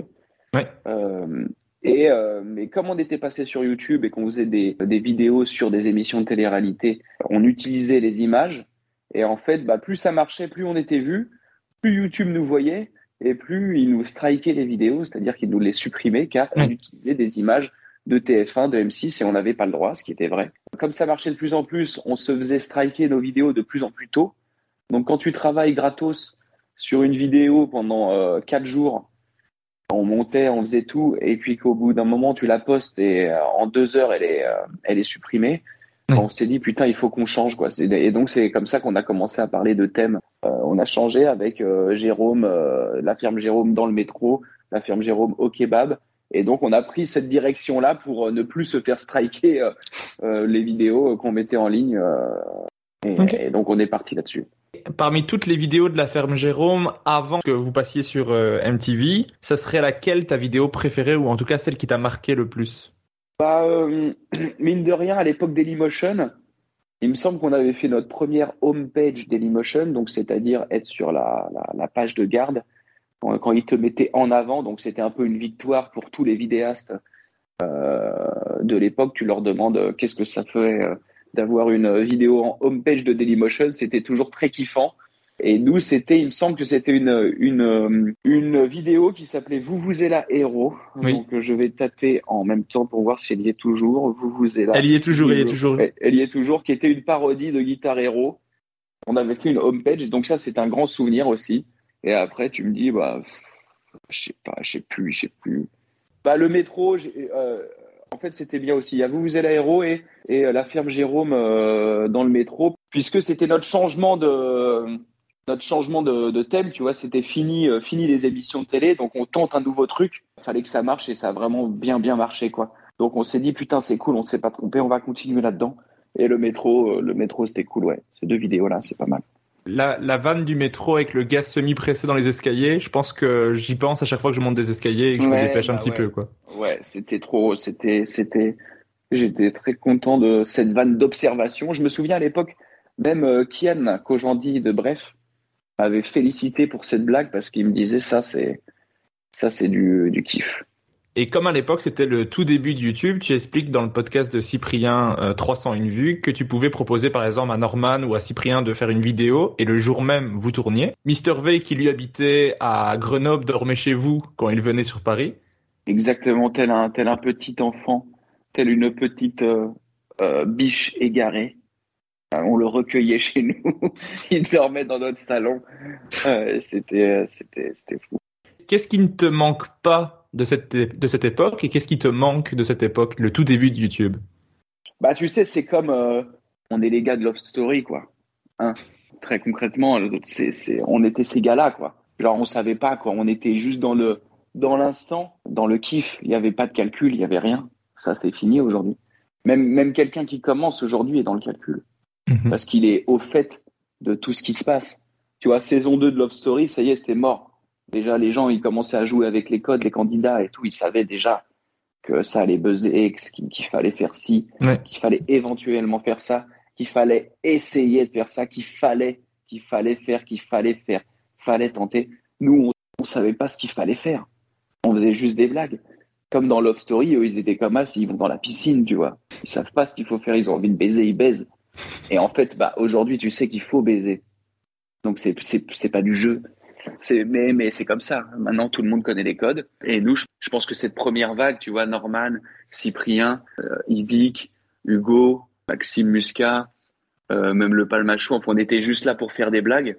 Et d'ailleurs, il y a pas longtemps avec Axel, on s'est remis, euh, on, on s'est revu juste le making of du Zapping Amazing 2. Euh, donc une sorte de tournée, euh, tournée absolument lunaire qu'on a fait avec euh, tous les gens que je viens de citer, que je viens de citer, Kemar aussi, Natou bien sûr, où on a fait des, des spectacles vivants tous ensemble devant 2000 per des salles de 2000 personnes. Non, on va en parler, t'inquiète pas. Ouais, quand, et quand tu revois ce making of, euh, c'était, on savait pas en fait, on était là, on, on juste on profitait de l'instant. Ça, je le regrette, mais c'était inévitable. Donc en fait, euh, qu'est-ce que tu veux que je te dise, petit Régis euh, C'est comme tout, tu vois. C'était inévitable. Donc ça, euh, en gros, j'ai de la nostalgie. Et voilà, je sais plus c'était quoi la deuxième partie de la question. Qu'est-ce que C'était je- c'était qu'est-ce qui te manque et qu'est-ce qui ne te manque pas de cette Ouais, période donc l'innocence, ça me manque. Et euh, qu'est-ce qui me manque pas De tout faire soi-même? Ça, ça me manque pas, putain. Ça, c'était fatigant. Et puis moi, j'a- j'adore les travails en équipe, en fait. C'est-à-dire que quand j'ai intégré le, le, le bagel, c'était cette énergie où tu as l'impression d'avoir une équipe, euh, un monteur qui comprend ce que tu fais, tu vois. C'est super agréable, tu vois, des, des techniciens, des ingé-sons, et ça te fait une bande. Et, euh, et ça, c'est trop cool. Quand tu es tout seul dans ton coin, c'est quand même usant, quoi. Quand ton ordi plante et qu'il faut que tu refasses tout le montage et tout, ça, c'est vraiment, euh, ça, je regrette pas du tout. Voilà. L'ordi qui plante, ça, crois-moi que ça me manque pas du tout. Et ça nous est arrivé avec Axel de passer une nuit. Euh, ça, ça me, ça, ça, ça, ça, ça me manque pas du tout. Moi, maintenant, je fais mes petites vidéos sur Instagram, je les monte euh, sur mon téléphone. Donc, je retrouve, je retrouve ce truc un peu authentique dès le début. Donc, ça, ça m'a plu. Mais c'est des montages super simples. La première CS5 et tout, euh, moi, c'est bon, j'en ai bouffé. Je veux, je veux plus les voir, ces gars-là. Je veux travailler avec un monteur en, en tête à tête. Mais, euh, mais voilà, ça, je, je regrette pas le, le truc de faire tout tout seul. Ouais, ça, je, ça, je le regrette pas du tout. Maintenant, tout gérer, chapeauter, bien évidemment, mais en équipe, ça, c'est cool. Mais euh, tout tout seul, euh, non, merci. Après, en 2012, la ferme Jérôme, elle débarque sur MTV pour 40 épisodes. Mhm. Et donc là, c'est la, la chaîne qui, qui, qui te contacte, en fait. C'est ça. En fait, c'était assez marrant parce que alors qu'on était passé à des euh, la ferme Jérôme dans le métro, la ferme Jérôme au kebab, on avait arrêté les la ferme Jérôme qui parlaient d'émissions, qui parlaient de PK Express, qui parlaient de Colanta, qui parlaient de machin. Il y a MTV qui nous contacte, qui fait bah nous, euh, on aime bien euh, les la ferme Jérôme euh, quand tu parles d'émissions de télé. Bah, je fais ouais mais frère, on vient d'arrêter nous. Oui, oui non mais t'inquiète. Nous euh, du coup ce qu'on te propose c'est de faire pareil avec des clips, sauf que on a les droits sur des clips, donc tu te feras pas striker sur YouTube. Et on fait OK. Donc on est parti pour 40 épisodes. On a arrêté euh, nos boulots respectifs. Moi à l'époque je travaillais euh, au standard de RMC. Euh, du coup euh, à Paris pour payer le loyer. Axel euh, travaillait euh, dans une régie publicitaire et euh, on a arrêté pour travailler avec MTV et on n'a plus jamais repris de travail alimentaire. La classe. Mais je pense d'ailleurs que quand Axel pose sa démission, il n'y a plus de réponse de MTV pendant trois mois. C'est ce qu'il avait dit, ouais. Moi, je m'en souvenais plus de ça. Ce qui est un peu flippant quand même. Ce qui est un peu flippant. en fait, ça me fait marrer de le voir flipper, c'est toujours hilarant. Un jour, j'espère que tu le verras, mais c'est très drôle de voir Axel stressé. Du coup, ouais, ça a été euh, sans doute. Mais moi, je me souviens plus de cette sensation, donc c'est à lui, c'est avec lui qu'il faut avoir ça. Mais effectivement, ça, ça, il y a dû avoir un petit moment de flottement, comme qui dirait. Genre merde, parce que finalement, on va pas devoir euh, retourner bosser. euh, C'était, mais non, ils ont fini par dire ok. Dans, dans ce nouveau format-là, donc tu l'as dit, vous parlez des clips, mais vous parlez d'un artiste à chaque fois. Donc il y a eu Booba, Nicki Minaj, Section d'Assaut, il y en a eu plein, donc il y en a eu 40. Euh, c'est ces vidéos, tu l'as dit, qui, qui vous ont permis de quitter vos boulots alimentaires, mais c'est surtout ces vidéos qui ont fait que ma copine est, devenue super fan de toi. Ah, Et que grâce à ça, maintenant que je t'ai dans le podcast, ben, j'ai obtenu un peu plus de respect de sa part sur mon ah, podcast. magnifique. Et tu as deux enfants. Pas du tout, mais Grâce Mais quoi- à toi, j'ai eu deux enfants. pour une fois, j'ai pu dire je reçois Jérôme Niel et elle a fait quoi? Tu reçois Jérôme Niel, mais c'est trop bien et je suis Ah. un petit peu content, je t'avoue. Ah bah trop cool. Bah écoute, moi je suis ravi. euh, ça, ça m'est arrivé. Alors moi c'est c'est pas le cas pour euh, pour toi, mais une chose assez euh, rigolote, c'est que quand quand j'ai fait donc euh, j'ai fait des vidéos Instagram et tout, j'ai déjà eu allez, je crois deux ou trois personnes qui m'ont dit grâce à toi euh, j'ai rencontré mon amoureux ou grâce à toi j'ai rencontré mon amoureuse. Et ça c'était plutôt pas mal comme sensation. C'est-à-dire que pour je crois que pour deux deux d'entre eux, c'était sur du Rémi Coré, tu vois, ils se retrouvaient sur du Rémi Coré à se partager un truc ou à répondre à une story que un des deux ou une des deux avait euh, repris une de mes Corées et que j'avais moi repartagé. Et donc, quand je repartage, les gens la voient. Et tu vois, euh, donc il devait y avoir une des deux personnes qui a fait hey, tu danses bien !» Et c'est parti comme ça, tu vois, un truc comme ça. Donc ça, j'étais assez ravi de, de créer des couples. Ben, là, tu n'as pas créé un couple, mais tu as peut-être renforcé un couple parce qu'elle s'est dit Waouh, en fait, ça marche son podcast. Mais c'est eh cool. T'as signé pour 5 ans. J'espère, j'espère. bravo. Mais d'ailleurs, c'était même elle qui, au début de notre relation, euh, m'a fait découvrir la ferme Jérôme, que moi je ne connaissais pas à ce moment-là. Ouais. Et elle m'a fait découvrir la vie avec, avec, sa vidéo préférée, qui est euh, la vidéo sur Section d'Assaut et sur Lana Del Rey. Ouais. Ah, parce que je pense que c'est impossible que je dise euh, samedi soir sans qu'elle me dise les soirées du samedi soir, c'est pas le mardi matin. Ouais. qui était la chanson que tu avais refaite. Ouais. Et la chanson sur Lana Del Rey, je pense que on se, on se prend des fous rires régulièrement à juste penser à ce tigre qui baille dans le clip, qui était quand même exceptionnel. Faudrait que je la revoie parce que là, tu me, tu me remémores des trucs qui sont un peu enfouis. Donc, euh, ouais, je, je, je, ne regarde plus tout ça, mais c'est encore là, ça existe et ça fait encore rire des gens, donc j'en suis ravi. Ah bah oui, je, je mettrai bien sûr euh, le lien dans la description de l'épisode pour que vous puissiez aller redécouvrir ça parce que c'est avec plaisir. J'étais jeune j'avais plus de cheveux, j'avais un peu plus de gras, je pense aussi. Je mangeais mieux à la cantine, euh, mais voilà, on se marrait. Et la petite info pour euh, aussi, c'est que la, la, la, ferme Jérôme sur MTV, le, le générique, c'est Jules Fou qui l'a fait. Euh, et donc ça, c'est euh, big up à Jules Fou, euh, qui était lui pour le coup, qui était très fort en, en, montage et en, en faisage de, de générique, par exemple, chose que je n'aurais jamais pu faire puisque ça me ça m'énerve tellement de mettre du temps à arriver à faire des choses, surtout en graphisme. Je déteste ça. Et donc lui, il nous a fait un petit générique trop trop cool. Ouais, c'est vrai que le, générique est vachement cool. Est-ce que toi, tu as un épisode préféré dans cette série-là sur MTV, un qui te marque encore maintenant euh, bah c'est peut-être le premier, je vais dire là aussi, pareil, c'était Jay-Z et Kenny West, je pense. Le premier, euh, c'est David Guetta, je crois. Ah ouais? Mais en fait, nous, on a, en fait, après, on l'a refait mais le pilote qu'on avait présenté à MTV, c'était euh, Jay-Z et Kenny West qu'on a retourné ensuite par la suite. Donc ça a une saveur particulière celui-là.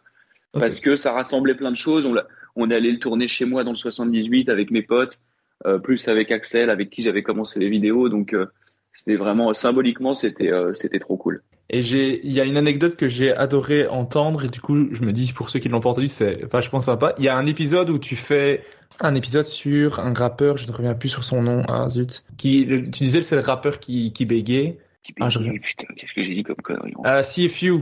CFU. Ah, CFU, ouais, CFU, ouais. Tu as fait une vidéo où tu es en rappeur et tu as quelqu'un qui est dans ton coffre en caleçon. Ah oui, ah oui. Et il y a la police qui est passée à ce moment-là. ouais, ouais. Ouais, vraiment, il y a eu un moment de flottement énorme. Il y a, on est en train de tourner ça avec quelqu'un dans le coffre en caleçon, avec euh, euh, avec Mister Tell, un vidéaste à l'époque qui s'appelait Mister Tell. Et du coup, il est là. Et vraiment, il s'arrête tout simplement. Ils sortent tous de la voiture et fait bonjour. Bonjour. Ouais, bonjour. En fait, on tourne un truc. On tourne un truc, je vous jure, il est, il est, euh, il est volontaire pour ça et tout. Donc c'était hilarant, mais ils ont été très cool. Mais la, la situation était vraiment hilarante. On aurait dit une, on aurait dit un film, quoi. Oui, parce que t'es, es dans, es dans une, un peu dans une cité, t'es en rappeur. C'était à Bagnolet. Donc c'était la totale, ouais. ils ont dit qu'est-ce qui se passe encore, les gars, préparez-vous, préparez le taser parce que ça peut partir à n'importe quel moment. Lui, il est en caleçon baïonné dans le coffre, je trouve ça tellement drôle. C'est génial, c'est vrai. Après, en parlant de, choses folles, en 2012, c'est l'année du premier Zapping Amazing. Mhm. Au Grand Rex, donc que tu as mentionné tout à l'heure, donc euh, un spectacle avec plein de youtubeurs de l'époque. Est-ce que tu peux parler un peu de cette expérience que vous avez réitérée l'année d'après et qui est mhm. disponible d'ailleurs sur YouTube le, numéro 2 est disponible sur YouTube?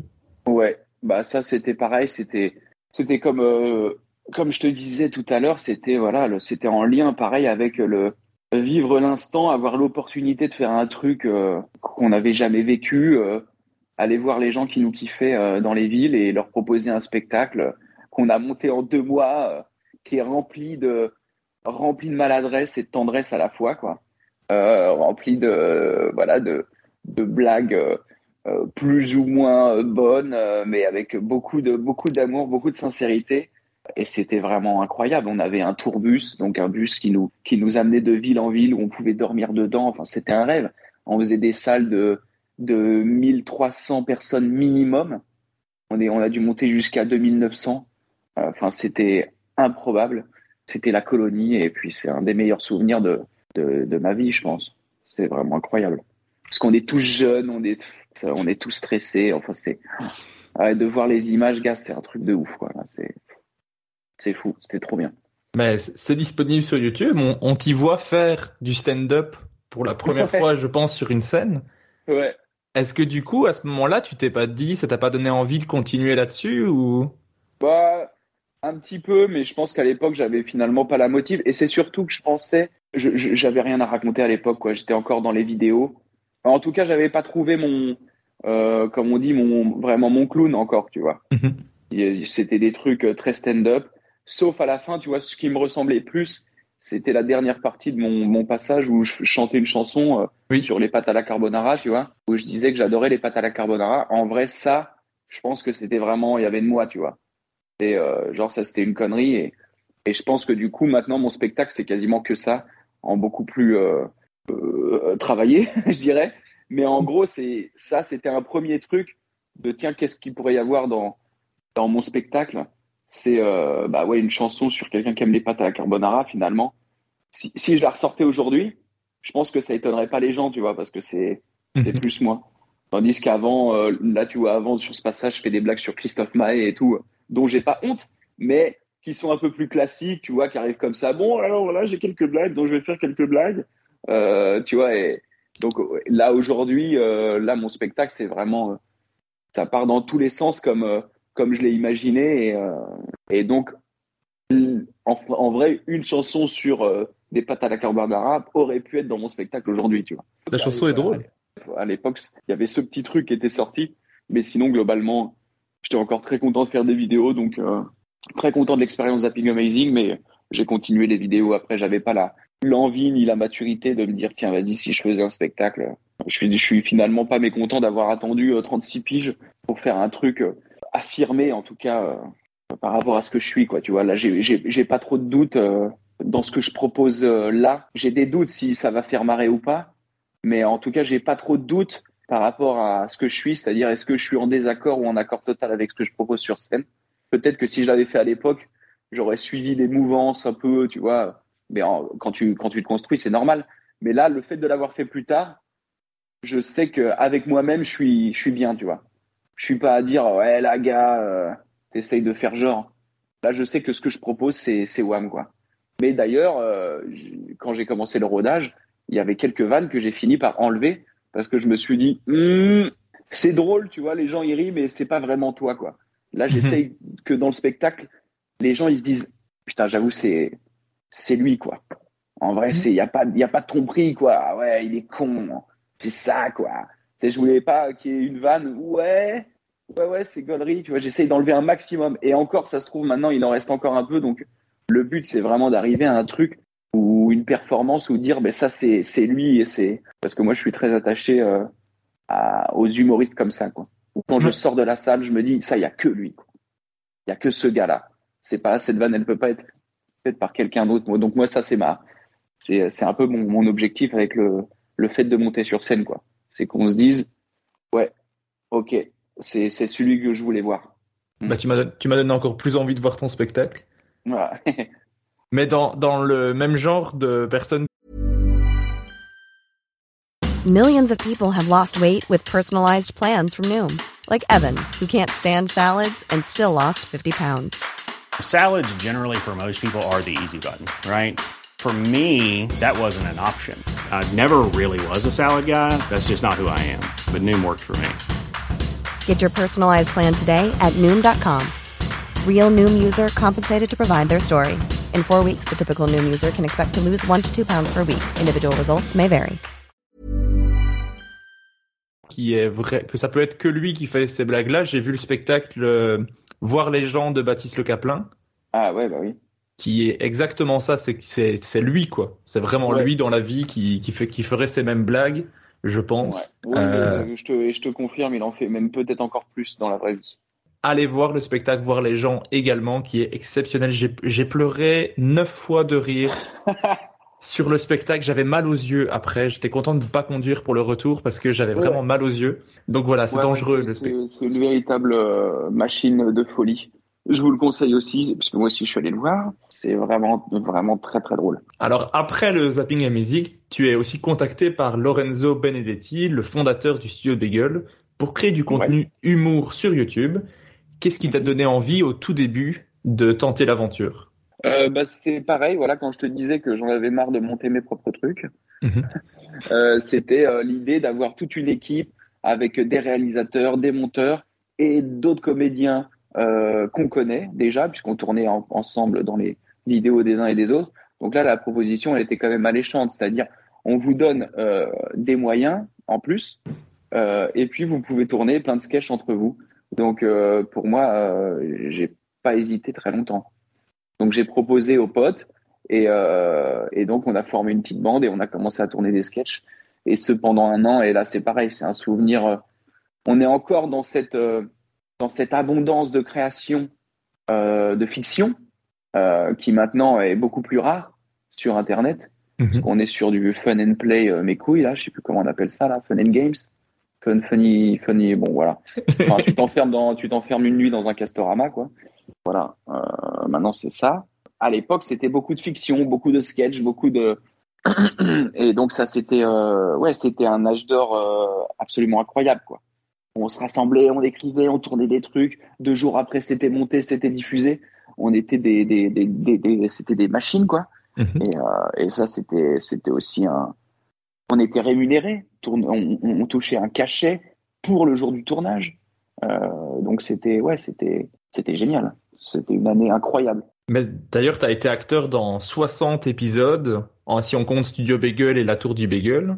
Ouais. Tu as été auteur dans 18 euh, sketchs aussi. Tu en as réalisé certains, je pense aussi. Hmm, je sais plus, non. Non, je pense pas. J'ai réalisé un, tuto, un court métrage. Mhm. Mais ah oui, euh, c'est ça.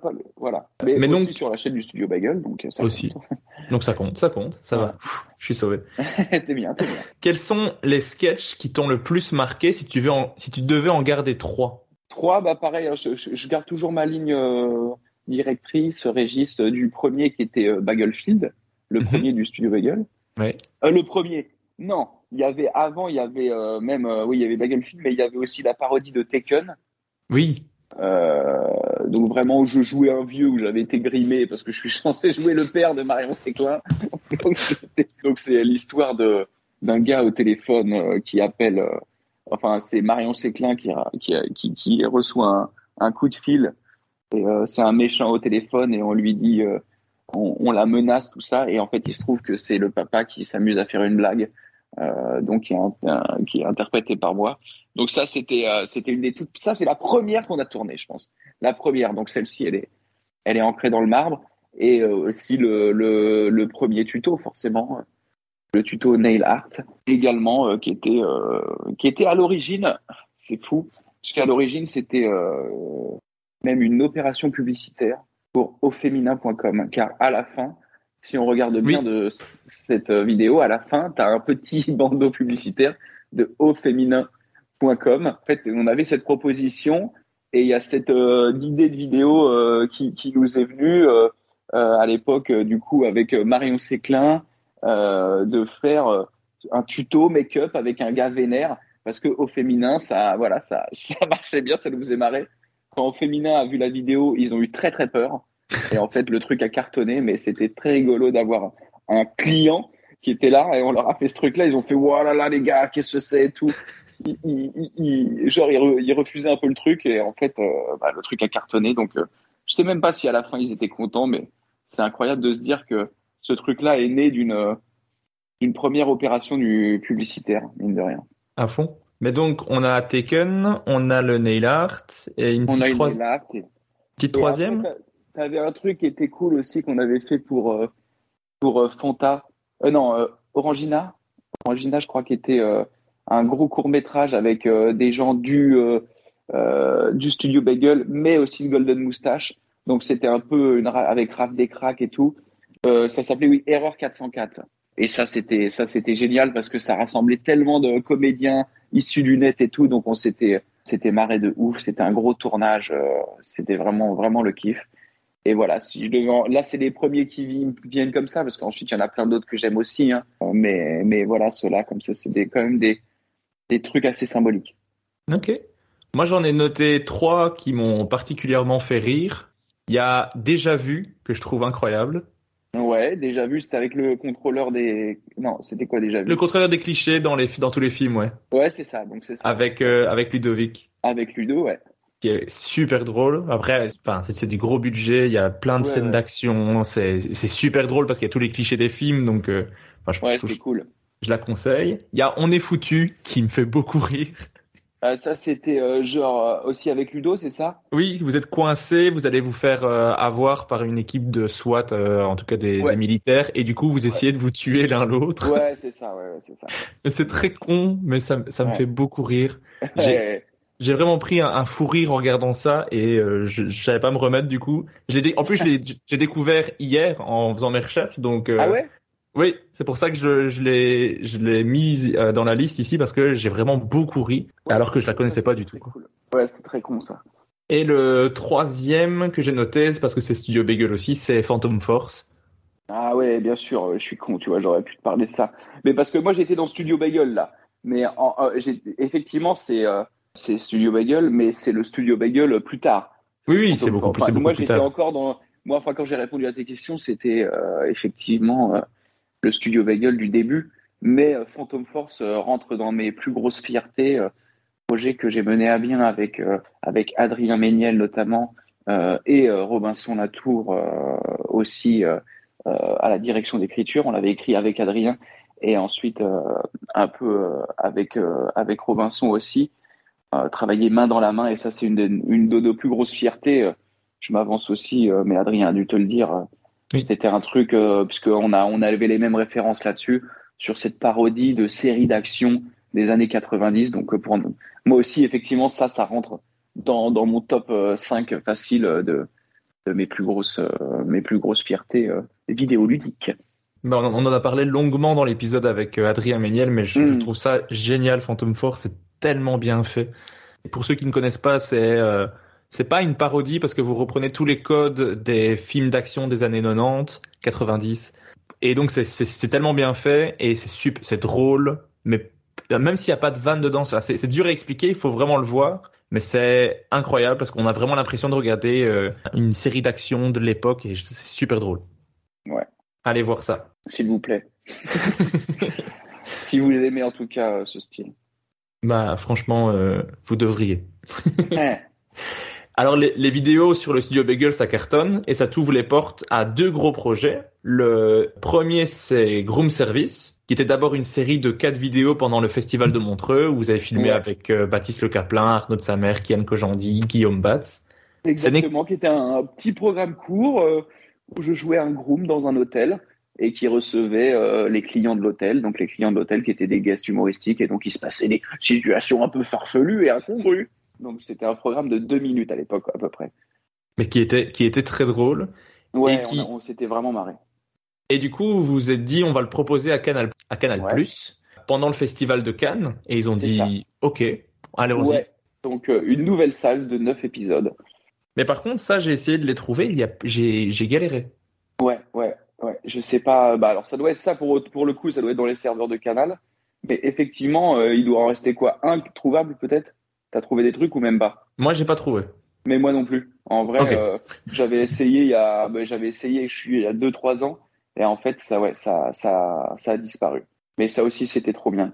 C'était vraiment, euh, on avait tourné dans un hôtel à Paris quand même. On, on faisait genre c'était à Cannes, mais c'était à Paris. Et là, pareil, c'était des guests euh, trop cool. Pio Marmaille, Fred Testo, Nicolas Bedos, Michel Larocque. enfin, c'était, c'était vraiment trop cool. Richard Berry.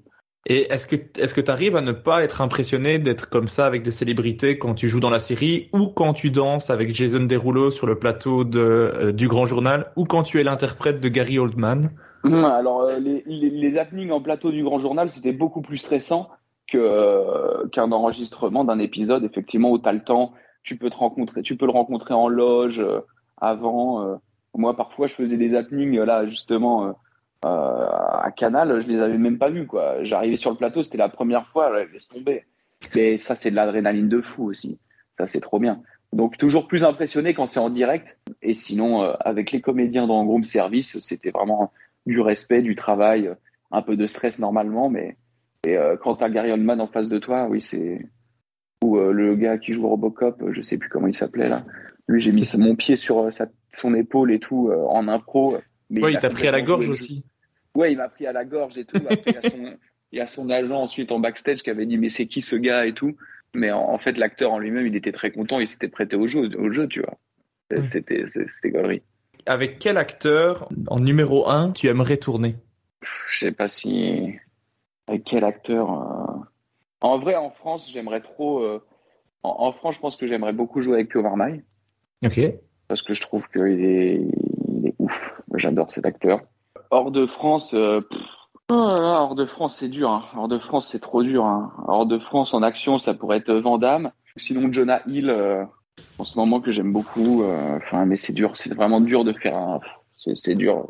Tu pourrais m'en citer d'autres. Je te ferais. Ah, mais oui, mais lui aussi, j'aimerais bien. Mais on va pas y arriver, Régis. On va pas y arriver si tu m'en proposes pendant un comme ça. C'est un puissant fond de talent. Donc il y en a forcément là, mais voilà, là je réfléchis pas trop et je te dis ça. Voilà. Ça marche. Pio Marmaille, Jonah Hill. C'est un bon choix. Hein. C'est pas mal, hein C'est pas mal, franchement, je te le souhaite.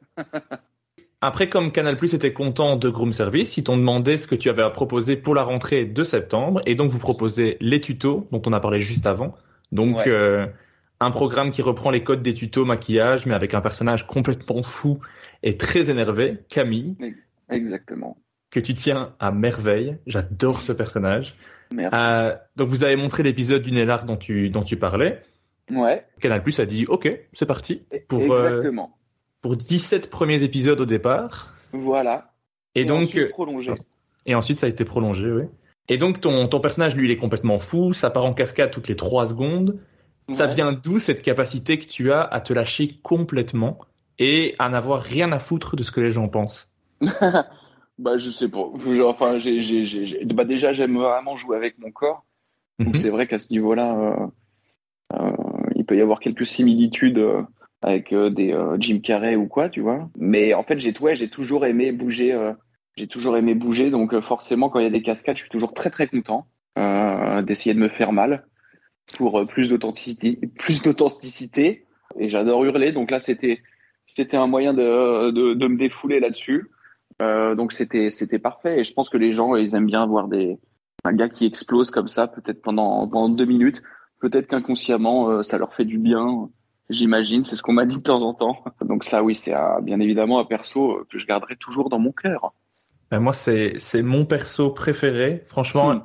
à chaque épisode qui sortait, j'attendais l'épisode de la semaine d'après. J'étais éclaté à chaque fois. Euh, je les ai tous re-regardés pour préparer l'émission. C'est juste incroyable. Ça, ça, me fait tellement rire. Je me rappelle les avoir refaits à la maison euh, quand j'étais chez mes parents. Euh, qui mm. se demandait ce que je faisais du coup. Parce que quand tu arrives dans le salon en disant Salut bande de salopes C'est particulier. C'est vraiment chouette de faire un truc comme ça euh, où, des années plus tard, tu as toujours des gens qui me disent Salut bande de salopes, quoi. Toujours aujourd'hui. Ou je vous aime putain. Ou, tu vois, donc d'avoir travaillé là-dessus. Euh, euh donc comme j'ai dit, on a commencé un peu. Enfin, l'idée venait au, tout au début donc d'une opération publicitaire. On a mis en place voilà de, avec Marion Séclin et moi, ensuite, on a écrit avec donc Axel, euh, Monsieur Poulpe et Vincent Tirel, parce qu'ils sont, ils font aussi partie, mine de rien, de, de ce projet, de la création, et que tu vois que des années plus tard, il y a des gens encore qui te demandent, euh, alors est-ce que tu en referas? Bon, alors ça, la réponse est non. Voilà, euh, avant, pour autant, pour l'instant, c'est pas du tout à l'ordre du jour parce que j'aime bien que le truc soit, soit voilà, il est très bien là où il est, et euh, si on en refait, on, on peut risquer d'abîmer un peu la belle aventure que c'était, quoi. Donc pour l'instant, c'est pas du tout au, programme, tant qu'il n'y a pas une idée euh, folle qui émerge, nouvelle en tout cas, avec ce personnage, il y aura jamais rien. En plus, je vieillis, hein, je commence à avoir des courbatures et tout. J'ai une petite tendinite à l'épaule, donc putain, si je reprends le perso, il va falloir que je fasse des entraînements et tout. Mais, euh, oui, ce personnage, il est en moi et c'est trop cool qu'il y ait des gens encore aujourd'hui qui, qui re-regardent qui repassent des extraits, qui refont des doublages. J'ai vu sur TikTok qu'il y a plein de doublages en fait, Oui. des, des- de tutos, tu vois. Et je fais mais qu'est-ce que c'est ce bordel Donc ça fait plaisir. Un fond. Mais pour ceux qui n'ont jamais vu le programme, j'ai noté quelques petits trucs que tu as fait dans l'émission, comme circoncire une piñata au, au katana, te battre avec une poule, scalper un amérindien, faire une dictée à un SDF, cracher le cerveau de Alain Delon, construire un deltaplane avec les doigts dans le cul, lécher une tête de veau, te disputer avec du raffia ou encore monter sur une échelle en robe à paillettes avec Lambert Wilson qui t'aide et l'embrasser. Ouais. putain ouais, ça c'était oh, putain incroyable. Rien que ça. Enfin, Ouais, c'est pas mal, ouais. Merci. C'est une bonne. euh, c'est c'est un très très bon résumé. Je vais, je vais enregistrer ton passage. Je vais, je vais la mettre en sonnerie. Ça marche. Euh, quand on m'appellera, voilà, ce sera tout le descriptif que tu viens de faire. Ça me paraît, ça me paraît, euh, ça me paraît bien. Ça me fait exploser le cerveau en fait de me dire, mais c'est fou du début à la fin. Je crois, je crois que d'ailleurs le, le premier épisode, je sais même pas si j'ai ri parce que j'étais en, en blocage de, mais qu'est-ce que je suis en train de regarder? Et après, le, enfin, d'office après, je, je les ai regardés, j'ai j'ai bien ri, mais je crois que le premier c'était trop fou pour moi. Mon cerveau a fait, attends, attends, qu'est-ce qui se passe? J'adore avoir les champs à l'usure. J'aime bien quand on me dit au début, euh, et après, euh, oui. Donc, euh, je t'ai eu à l'usure, quoi. Bah, j'ai- vraiment, j'ai regardé l'épisode une première fois, j'ai- mon cerveau a bugué, puis je l'ai regardé tout de suite, et là j'ai ri, tu vois. Mais il a fallu un petit temps d'adaptation pour mon cerveau, qui est un peu lent. mais je l'accepte. Ça va alors. Mais d'ailleurs, comment ça se passait un peu pour euh, pour créer un épisode comme ça? Quelle était la part d'impro? Quelle était la part d'écriture? Comment vous prépariez ça? J'ai du mal à, à, à visualiser une une session d'écriture pour un épisode de- des tutos. Alors, bah, généralement, je, fais, je, je fais toujours le, moi, le premier jet, tu vois. Je, je choisis le thème. On avait quand même listé des thèmes avant.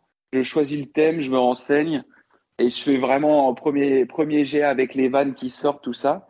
Et après, tu avais une passe de, une passe de poulpe dessus, euh, si je me trompe pas, une passe de Vincent, tu vois, qui rajoutait des petites vannes, qui proposait des trucs et tout. Et Axel aussi qui réorganisait tout ça en disant, ouais, peut-être ça plus, plus bas, plus haut, plus machin. Et en gros, c'était comme ça. Et ensuite, sur le plateau, toujours une petite part d'impro, genre, je vais dire n'importe quoi, un pourcentage de 20% d'impro que je rajoutais, des gestuels, des machins, des, des, des, des trucs, euh, dans la limite des places disponibles, bien sûr, des moyens disponibles. Parce que je disais, Eh, putain, il pourrait pas y avoir un dragon là? Bah, oh, attends, dans deux secondes, on va réfléchir. Euh, mais en gros, c'était ouais, c'était ce genre de, c'était ce genre de structure là. Mais même niveau matériel, tu devais, il y avait quand même quelqu'un à qui tu devais dire bon alors pour le prochain épisode, on a besoin d'une tronçonneuse, d'un. Ah oui, c'était la fête, c'était Bubu que je salue, mais euh, elle était parfaite et euh, en, en vrai, en vrai, du coup, on avait cet accessoiriste qui qui faisait pour de vrai les tutos, parce que tous les tutos, tout ce que je fabrique, tout ce qu'on montre, c'est faisable. C'est un bordel de ouf, mais en fait, si tu suis tout, t'enlèves toutes les vannes et tu suis les pures étapes de tuto, tu peux le faire. C'est-à-dire, on avait à un moment une une lampe jouet. Euh, donc c'est une lampe avec plein Oui. de jouets collés entre eux et peints en bleu tout ça. Elle l'a vraiment fait. Donc ensuite je l'avais, euh, je l'ai eu chez moi, euh, je l'ai ramené chez moi et donc c'était des choses faisables. Tout ce qu'on fait est quasiment faisable, à part un ou deux épisodes qui partent en couille comme la première fois où je fais l'amour à un, à un, croco- un crocodile gonflable. Euh, bon après ça tu peux le faire mais c'est bon c'est un autre délire. Euh, mais sinon tout était faisable. C'était ça aussi. euh, moi je voulais que tout soit quand même faisable que ce soit des grosses conneries, mais en vrai, tu peux le faire. Et il y en a certains qui l'ont fait. Il y avait aussi, euh, enfin, ils nous envoyaient, euh, ils, ils m'envoyaient des photos, genre un mug cake, un, un cake que tu fais dans un mug. Oui. Il y en a qui l'ont fait, qui m'envoyaient. Il y en a qui envoyaient des cupcakes, les rainbow cupcakes. Enfin, il y en a qui faisaient certains des des, euh, des tutos, que ce soit alimentaire ou, euh, ou objet. Euh, il y en a qui le faisaient, donc ça faisait très très plaisir à voir. Moi, j'ai un ami qui avait fait les chaussures Galaxy. Ouais. Le mug cake, c'est là-dedans que j'ai découvert et depuis, j'en fais régulièrement. euh. Voilà, bah. superbe. Mais est-ce que toi, tu as un épisode coup de cœur qui vraiment t'a marqué en particulier? Euh, celui qui était bien barré quand même, euh, il me semble, dont l'idée était venue de Vincent Tirel d'ailleurs, c'était euh, c'était la première fois où je fais vraiment une pseudo-position avec un crocodile gonflable. Ça, c'était très drôle, mais je pense que quand on est arrivé dans les courts-métrages, ça m'a encore plus plu. Ok. On a fait des courts-métrages, et en fait, notamment le dernier. le dernier épisode réalisé par Ludoc, bon, tous, tous étaient réalisés par Ludoc, mais le dernier épisode, l'œuf mayonnaise, où je pars en quête d'un œuf, euh, celui-là, je pense que c'est mon préf. Moi, j'en ai noté plusieurs parce que j'ai pas su, j'ai pas su choisir. Il y a le tuto sur les costumes de Star Wars qui m'éclate. La piñata, qui est vraiment super drôle. Euh, les dessous de verre et celui sur euh, l'esprit canal. Ouais, c'était bien ça aussi. Ouais, il était un peu spécial, mais il était cool, ouais. On s'était bien marré, hein. on s'était bien marré. Les dessous de verre, putain, je me souviens du, j'ai fait un truc sur les dessous de verre, mais alors qu'est-ce qui s'y passe? Putain, je me souviens plus. Bah, c'est le, dessous de verre que tu fais qui a, qui a avec un personnage de Mario euh, dessus, mais je ne sais plus te dire qu'est-ce qui m'a. C'est Todd, non C'est pas Todd C'est Todd, oui. Ouais. Mais euh, je sais plus te dire ce qui m'a ce qui m'a fait marrer, mais c'est les, les vannes dedans. Des fois, ça peut ça peut partir dans tellement tous les bah, sens. J'ai regardé tous les épisodes ici et je me suis dit bon, à quel épisode j'ai j'ai pleuré de rire le plus? Ben, j'ai noté celui-là. Ah. Ok, bah très bien, bah merci beaucoup. Donc je mettrai bien sûr encore une fois en lien en épisode. Tu as fait beaucoup de choses. Il y aura beaucoup de liens dans cet épisode. Tu as aussi fait deux formats plus longs avec Camille chez le médecin et le Noël de Camille qui sont encore plus barrés parce que tu pars dans des mm. délits impressionnants. Et tu avais même dit que, que tu avais dans l'idée de faire un Camille dans l'univers de Star Wars. Ouais, qui, a, qui est écrit, hein, qui a existé. Enfin, il, il, est, il est écrit depuis des années et on l'a jamais tourné parce que parce qu'il y avait plusieurs choses. Déjà, l'univers de Star Wars, faut savoir comment le tourner. Imagine, tu te prends des, euh, on voulait pas se prendre un procès, tu vois. On n'avait pas tous les détails, mais être dans l'univers Star Wars euh, sans se faire attaquer. Donc je pense qu'il faut faire un peu des like Star Wars, tu vois, des, des genres des Star Wars like. Et euh, tu vois, sans parler de personnages, ça se trouve, faut pas les citer, donc c'est compliqué. Et je pense qu'on a écrit un truc qui vaut beaucoup d'argent. à l'époque, je crois que je l'ai écrit avec Poulpe et euh, Benjamin Lacaze aussi, avec qui j'ai écrit les deux autres courts métrages. Euh, et je pense que c'était un truc improbable. Faudrait que je le retrouve. Mais euh, quand j'ai donné ça à Canal, ils ont fait bah là les gars en budget, on est en train d'exploser le truc. Alors donc là on est sur Tatooine, oui d'accord.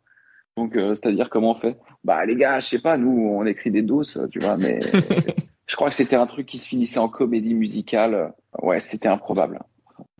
Je refais l'appel aux milliardaires. En fait, dans le podcast, souvent il y a des. Il faut savoir que le podcast est écouté essentiellement par des milliardaires.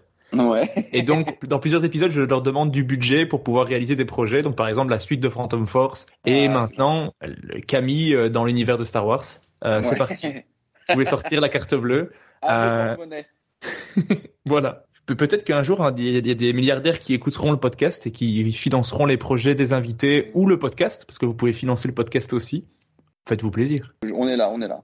Et pour terminer avec les tutos, tu terminais chaque épisode en disant deux mots style tendresse et chocolat, je vous aime putain. Alors j'ai un mini-jeu pour toi. Je vais te proposer des fins en deux mots et tu vas me dire si tu les as dites ou pas. Ah ouais, vas-y. Vas-y. Alors on commence avec euh, chatouiller noisette. Mmh... Chatouiller noisette. Ça j'ai dû le dire ça, non? Oui, tu l'as dit. Ouais, ouais, ouais. Câlin et syphilis. Ah, putain. Attends. Non, je dirais non. Tu dirais non, tu es sûr? Oh, Oui, je suis sûr. Non. tu as raison, tu as raison, tu ne l'as jamais dit. Yes Est-ce que tu as dit herpès et cassonade? Oh putain. Euh, non, je l'ai pas dit. Et si tu l'as dit. Merde Tu as dit herpès et cassonade, j'ai beaucoup aimé. Herpès et cassonade, super. Euh, salami et solmenière mmh, Ouais. Oui, tu l'as dit. Ça J'adore le nom solmenière. Ok. C'est vraiment des mots que tu as, tu affectionnais à chaque fois. Oui, voilà, mais chacun pouvait. Un hein. poulpe, poulpe en a sorti, Vince aussi. Euh, enfin, vraiment, Axel aussi se faisait, se faisait plaisir là-dessus. Euh. donc voilà, on en, on en, on en faisait tous. Euh. Et d'ailleurs, la formule de base, je crois que c'est Poulpe qui l'a trouvé tendresse et chocolat, il me semble. Dans la première, je crois. J'en ai encore quelques-uns si, si ça te va. Ah, vas-y, vas-y. Un radis et patchouli. Putain, radis et patchouli. Radis et patchouli. Ouais. Et non, ça vient de mon ah, cerveau. J'aurais bien dit, bah ça j'aurais bien aimé le dire.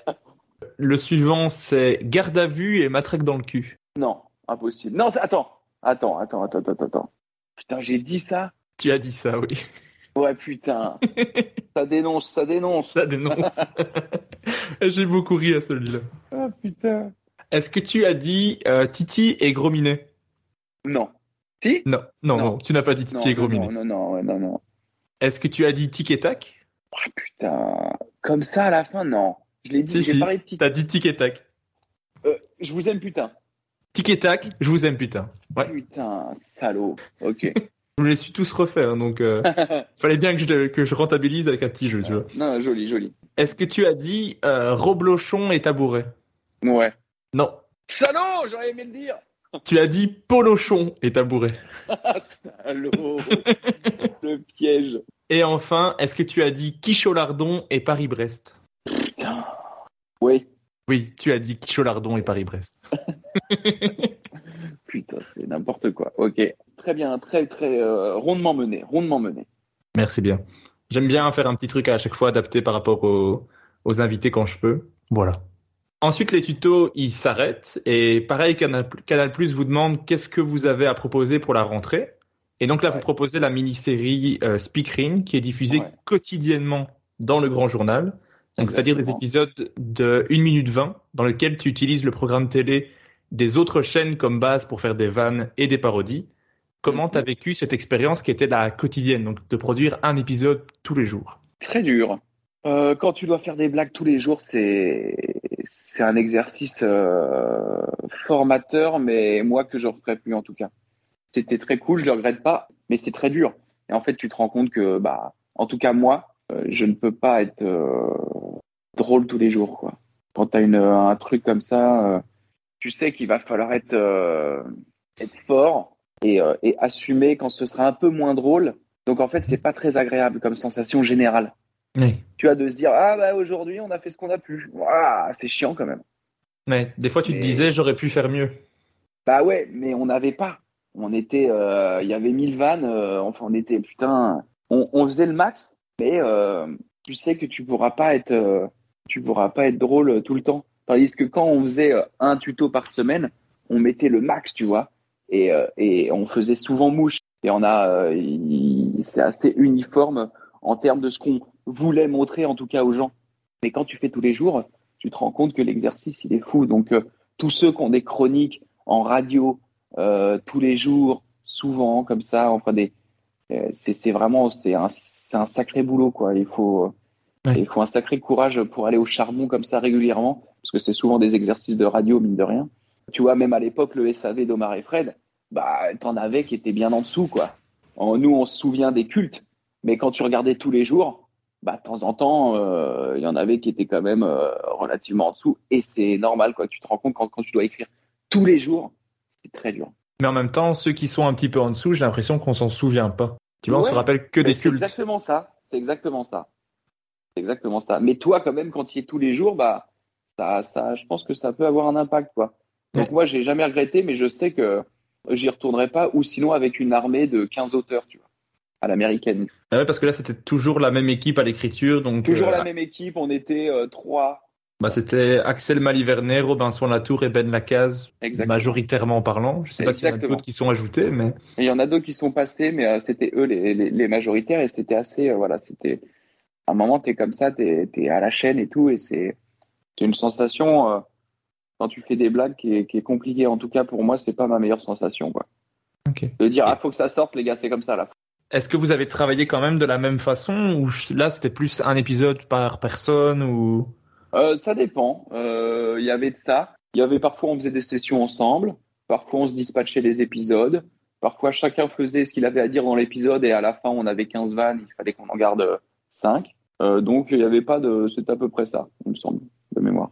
Et je pense que tu as compris, mais j'aime bien demander, c'est quoi ton épisode préféré? Est-ce qu'il y a un épisode de Speakerine en particulier qui t'a marqué? Je pense que c'était euh, c'était la genèse de la genèse de Balek et ça s'appelait Tout peut arriver, je crois. Il y a un épisode qui s'appelle Tout peut arriver. Oui, où oui. On faisait une parodie d'émissions qui partaient en couilles. Et Ah donc, ok, je savais pas que c'était dans Speakerine ça aussi. Ouais, Ok. il me semble. hein. Si si, en fait, parce que c'était, on avait parodié une émission sur M6 qui s'appelait Tout peut arriver, je crois. Et donc on avait fait l'émission où vraiment tout peut arriver, il se passait euh, n'importe quoi. Et je pense que ça a commencé dans Speakerine, vraiment, de mémoire. Moi, j'ai noté comme épisode préféré l'épisode qui s'appelait sur le film Maléfique, parce que tu donnes la parole aux méchants dans les films, et donc il y a le, tu donnes la parole à, au T-Rex dans Jurassic Park et à l'iceberg Ouais. dans Titanic. Ça m'a, ça m'a fait mourir de rire. Ah ouais, c'était, c'était, c'était rigolo. Mais oui, là, j'ai, vu, il y a Tout peut arriver, t'en as même trois. On en a fait trois sur Speakerine. Donc euh, vraiment où je fais un vieux présentateur nul. Et, euh, et c'est vraiment... Euh, putain, c'était il y a six ans, putain. Et ensuite, je vois en dessous, il y a Tout peut arriver, le premier Tout peut arriver euh, au studio Bagel qui lui fait six minutes. Et ensuite, t'as Balek. Ok, voilà, moi c'est ça. J'ai vu que le tout, peut arriver de, euh, de du studio Bagel de 6 minutes. Voilà. quoi. Ouais. Bah, D'ailleurs, on, on y arrive parce qu'en en 2016, tu animes Balek, donc une émission Ouais. parodique des jeux télévisés que j'adore aussi. Ouais, Parce- ça c'était, ça a été beaucoup, beaucoup de rigolade. C'est tellement absurde, c'est parfois très con, mais dans le Ouais. bon sens du terme, dans le sens euh, c'est tellement con que, tu, tu meurs de rire, quoi. Ouais, ouais, ouais, ça on s'est vraiment marré, c'était trop bien. On a écrit ça avec euh, Ben Lacage, justement, avec qui j'avais écrit euh, des courts-métrages, des, des tutos et, et Speakerine, et on s'est vraiment, on a tout, on a tout foutu ce qu'on voulait en huit épisodes. Vraiment, c'était, c'était génial. Et que- comment est-ce que vous, vous créez cette émission? C'était vous regardez des émissions télé, vous vous dites ah ça serait marrant de faire ça, ou alors Ouais, juste vous fait, avez on, a, on, a, on a même fouillé dans nos souvenirs, en fait. voilà. tu vois, de, effectivement de code, de code d'émission télé. Et, euh, et on a, on a mis tout notre, on a mis tout, on a tout mis, sans aucune retenue. Donc c'était vraiment, euh, on s'est vraiment beaucoup marré. Moi, je crois que l'épisode que j'ai préféré, c'est l'épisode où tu, en fait, n'accueilles que des invités pendant toute la durée de l'épisode. c'est le gag est le plus long du monde, mais ça me fait tellement rire. Ouais, ouais, ouais. c'était vraiment très con. C'était très con. Je, je suis pas partisan de la phrase qui dit que les blagues les plus courtes sont les meilleures. Moi, des fois, quand ça dure pendant trois heures, ça me fait rire. Ah oui, donc euh, ouais, tu risques, euh, ça, le spectacle te plaira, je pense. Bon, bah, décidément. Moi aussi, je suis vraiment dans ce. Dans- Je te dis, j'ai- j'aime en fait, euh, j'adore faire rire les gens euh, à l'usure. En fait, je trouve que c'est un, c'est un rire, euh, c'est un rire particulier, tu vois, où les gens font ouais, bon, ok, oui, d'accord, et non mais ah, c'est sérieux, il abuse, et voilà. Et enfin ça, c'est un, c'est un truc moi qui me plaît quoi. Tu vas voir, ça va être long, ça va être long, gars. Ça va te faire rire, j'en ai rien c'est comme ça que ça fonctionne. Et, euh, et du coup, ça, ça me fait. Ça, ça- ça- J'adore ce type d'humour, quoi. L'humour euh, de répétition, l'humour d'usure, c'est quelque chose que j'adore. Bah, je, je vais être décidément très client de ton spectacle, à mon avis. J'espère, j'espère ne pas te décevoir. Bah, je ne pense pas, t'inquiète pas. Pour le moment, tout ce que tu as fait m'a fait rire, donc euh, bon, ce serait une première. Il faut une première à tout, hein, que ce soit un fiasco pour toi. je sais pas si je viendrai te le dire directement après, mais euh, voilà. mais pour, pour Balek, quelles étaient tes, tes inspirations principales en tant qu'émission télé? J'ai l'impression qu'il y a beaucoup du big deal. Ouais, c'est ça. C'est un big deal sur- survitaminé, les costumes et tout. euh, Donc c'est vraiment, c'est ça. C'est un big deal survitaminé et après on prend toutes les refs euh, d'émissions euh, plus ou moins sérieuses et on les, on les twist, on les tord, on fait plein de jeux euh, qui nous paraissent très drôles. Donc ça va, j'avais vu juste. Exactement, ouais, totalement big deal à la base. Après, en 2016, tu as ton premier rôle au cinéma dans L'idéal de Frédéric Becbédé, puis dans Ouais. Rupture pour tous d'Éric Capitaine, dans Le Manoir en 2017, dans Love Addict en 2018. Ouais, Je suis désolé, mais je n'ai vu aucun de ces films. Comme je t'ai dit, je ne suis pas très cinéphile. et c'est pas grave, tu as le temps. Est-ce que le cinéma, c'est vraiment le gros objectif pour toi? Enfin, oui et non, c'est-à-dire que, euh, bah, quand même, enfin, c'est un, c'est un checkpoint en tout cas, ouais. C'est un truc où je pense qu'à terme, je me sentirais bien là-dedans. J'adore ça, donc euh, oui, oui, on peut dire objectif, mais euh, ça veut pas dire que j'arrêterai d'autres choses. euh, mais oui, c'est quelque chose, euh, c'est quelque chose que j'aimerais faire plus régulièrement, en tout cas que que par-ci par-là, un petit rôle par-ci, un petit rôle par-là. Si je pouvais tourner des films toute ma vie, euh, bien sûr que, que je le ferais, quoi. Et Inch'Allah, j'espère que ça arrive. J'espère. Je te le souhaite encore une fois. Ouais, ouais, mais bien sûr, ouais, le ciné, tourner, tour- tourner, en fait, tourner sous n'importe quelle forme. Mais là, le, comme j'ai déjà bien, bien usé Internet, faire du cinéma pendant des années me plairait beaucoup. Quel est le rôle que, que tu as interprété, que tu as préféré interpréter pour le moment, ou que ça a été le plus gros challenge peut-être? Euh, Qu'est-ce que je dirais? Au cinéma, euh, au, bah, au cinéma, t'as, bah, en fait, t'as, t'as aussi le premier, ça aussi, c'est des, c'est des symboliques, quoi. Le manoir, j'ai adoré parce que jouer un mec un peu, un peu relou, euh, un peu casse-couille, donc ça me faisait, ça me faisait marrer. Et puis c'était avec les potes, c'était notre premier film à tous, enfin notre premier film de bande où on avait un, tu vois, c'était pas juste comme dans l'idéal où j'ai une scène qui était trop cool aussi, un très bon souvenir. Mais là, on était entre potes, on c'était un film choral. C'est un truc euh, qui restera euh, à jamais, euh, à jamais dans, ma mémoire, c'est sûr. Les autres, je m'en souviendrai aussi, bien sûr, mais ce manoir là, c'est, il y avait quelque chose de savoureux à dire putain, on vient du net, maintenant on fait notre film au cinéma. C'était que Marc avait écrit ça, euh, qui était à l'origine de tout ça, et, et c'était un super cadeau qui nous avait fait de jouer dedans. Après, en 2018, tu tournes Phantom Force, dont on a parlé déjà euh, tout à l'heure. Ouais. Puis tu tournes la série Groom, qui est une idée originale de Axel Maïvernet, écrit avec Robinson Latour, Florent Bernard, Adrien Méniel, et dans Oui. lequel tu joues le rôle principal, Mhm. celui de William, le fils d'un milliardaire qui doit remplacer le groom qu'il a blessé, s'il veut pas perdre son héritage. Ouais. C'est donc une extension du programme court Room Service qu'on avait commencé des années auparavant, où euh, maintenant, effectivement, on lui a trouvé une histoire que tu viens de dire euh, très exactement euh, bien là à l'instant. Ben, la série est vraiment top. Elle est, elle est maintenant disponible gratuitement les deux saisons sur YouTube. C'est Ouais. deux saisons de 10 épisodes chacun, 10 épisodes de 22 minutes. Ça Mhm. se binge-watch très facilement et Très, très agréablement. Merci. Comment toi tu as vécu cette expérience d'avoir le, le- en plus le rôle principal dans la Euh, série? bah, c'est ça, c'était génial. En fait, pareil, là, c'est dans la continuité un peu de, de, de ce que je te disais pour le manoir. Ça, c'était encore avec des nouvelles personnes que j'ai rencontrées par la suite, comme euh, Adrien, euh, Vincent, Constance. Donc ça, c'est les acteurs de la série. Nassim. C'était vraiment, là, c'était notre plus long tournage à tous. Donc, tu sais, c'était deux mois de tournage, quasiment, dans un hôtel à tourner. Donc là, pareil, esprit de colonie. euh, euh, détente en famille, euh, réalisé aussi par Théodore Bonnet, qui était un réalisateur du Bagel, donc vraiment on se connaissait tous. C'était avec principalement aussi des équipes du, du studio Bagel, donc c'était un énorme kiff que, que de faire ça pendant deux saisons, quoi. C'était génial et de se retrouver pour la saison 2, c'était incroyable. Et en plus, quand tu, quand tu crèches sur le lieu de tournage, Oui. et que le lieu de tournage est un hôtel 5 étoiles, laisse-moi te dire, mon petit Régis, que c'est très agréable. J'avoue. Mais j'ai posé la question à Flaubert, j'ai posé la question à Adrien Méniel que j'ai tous deux- que j'ai tous les deux reçus dans le podcast. Toi, quel serait ton épisode préféré des deux saisons? Moi, mon épisode préféré des deux saisons, euh, je me demande si c'est pas le. euh, pour, pour la saison 2, c'est euh, les scouts, là. Celle où on part, enfin, Oui. euh, celle où on est dans la forêt, enfin, les scouts, je dis les scouts. Pas, ça s'appelle pas les scouts, mais euh, je sais plus comment il s'appelle cet épisode. Mais c'est un épisode hors de l'hôtel. Et pour la première saison, c'est euh, hôtel versus hôtel, là. C'est quand on fait les, les Olympiades, euh, les hôteliades. les Hôteliades, ouais. Ouais, Ouais. voilà, je dirais ça. C'est très choral. En fait, j'aime les trucs chorales où il y a des nouveaux persos et tout. Et euh, dans la saison 2, pareil, il y a des nouveaux persos. Il y a Benoît Moret, il y a Jenny Tellier qui joue des scouts complètement tarés. Euh, donc, euh, c'est voilà, c'est ce genre d'épisode que j'aime. Ok. Ben, moi, j'avais noté que mon épisode préféré, c'était l'épisode dans la forêt. Mais Ouais. c'est en très grande partie dû au jeu de Vincent Tirel qui me tue à chaque fois. Ouais, bien sûr. Absolument génial.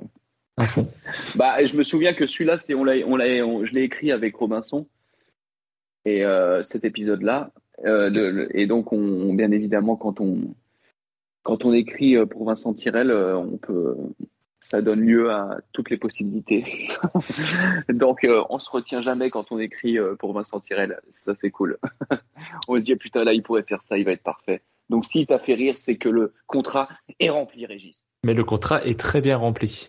Après, en 2019, tu as ton premier rôle euh, principal dans le film La Grande Classe de Rémi Four et Julien War, qui est disponible sur Netflix. Ouais. Donc, le petit pitch de départ, c'est deux meilleurs amis d'enfance, toi, donc toi et Ludovic, qui sont des anciens souffres-douleurs de leur école et qui décident de retourner dans leur ville natale pour participer à une soirée d'anciens élèves, avec dans le but d'essayer de montrer que eux ont réussi dans la vie et qu'ils ne sont plus les, les losers qu'ils ont été. J'ai vraiment beaucoup ri dans le film, particulièrement la scène où il y a une, avec la voiture. Je veux pas spoiler pour les gens qui ne l'auront pas encore vu. Et j'étais surpris de te voir dans un rôle de gars euh, timide, discret, qui manque de confiance en lui. Parce que je trouvais que tu le tenais vraiment super bien. En tout cas, c'était Ah merci, c'est gentil. super crédible et je trouvais, j'ai trouvé le film super, super. Super. Voilà, j'ai pas d'autres adjectifs, désolé. je manque de vocabulaire, mais en tout cas, j'ai beaucoup aimé. Merci, merci beaucoup. Bah ça aussi, en vrai, c'est une autre grosse expérience euh, dans dans ma vie au cinéma, hein, parce qu'effectivement, c'était vraiment premier rôle. Je partageais l'affiche avec Ludovic, on était tous les deux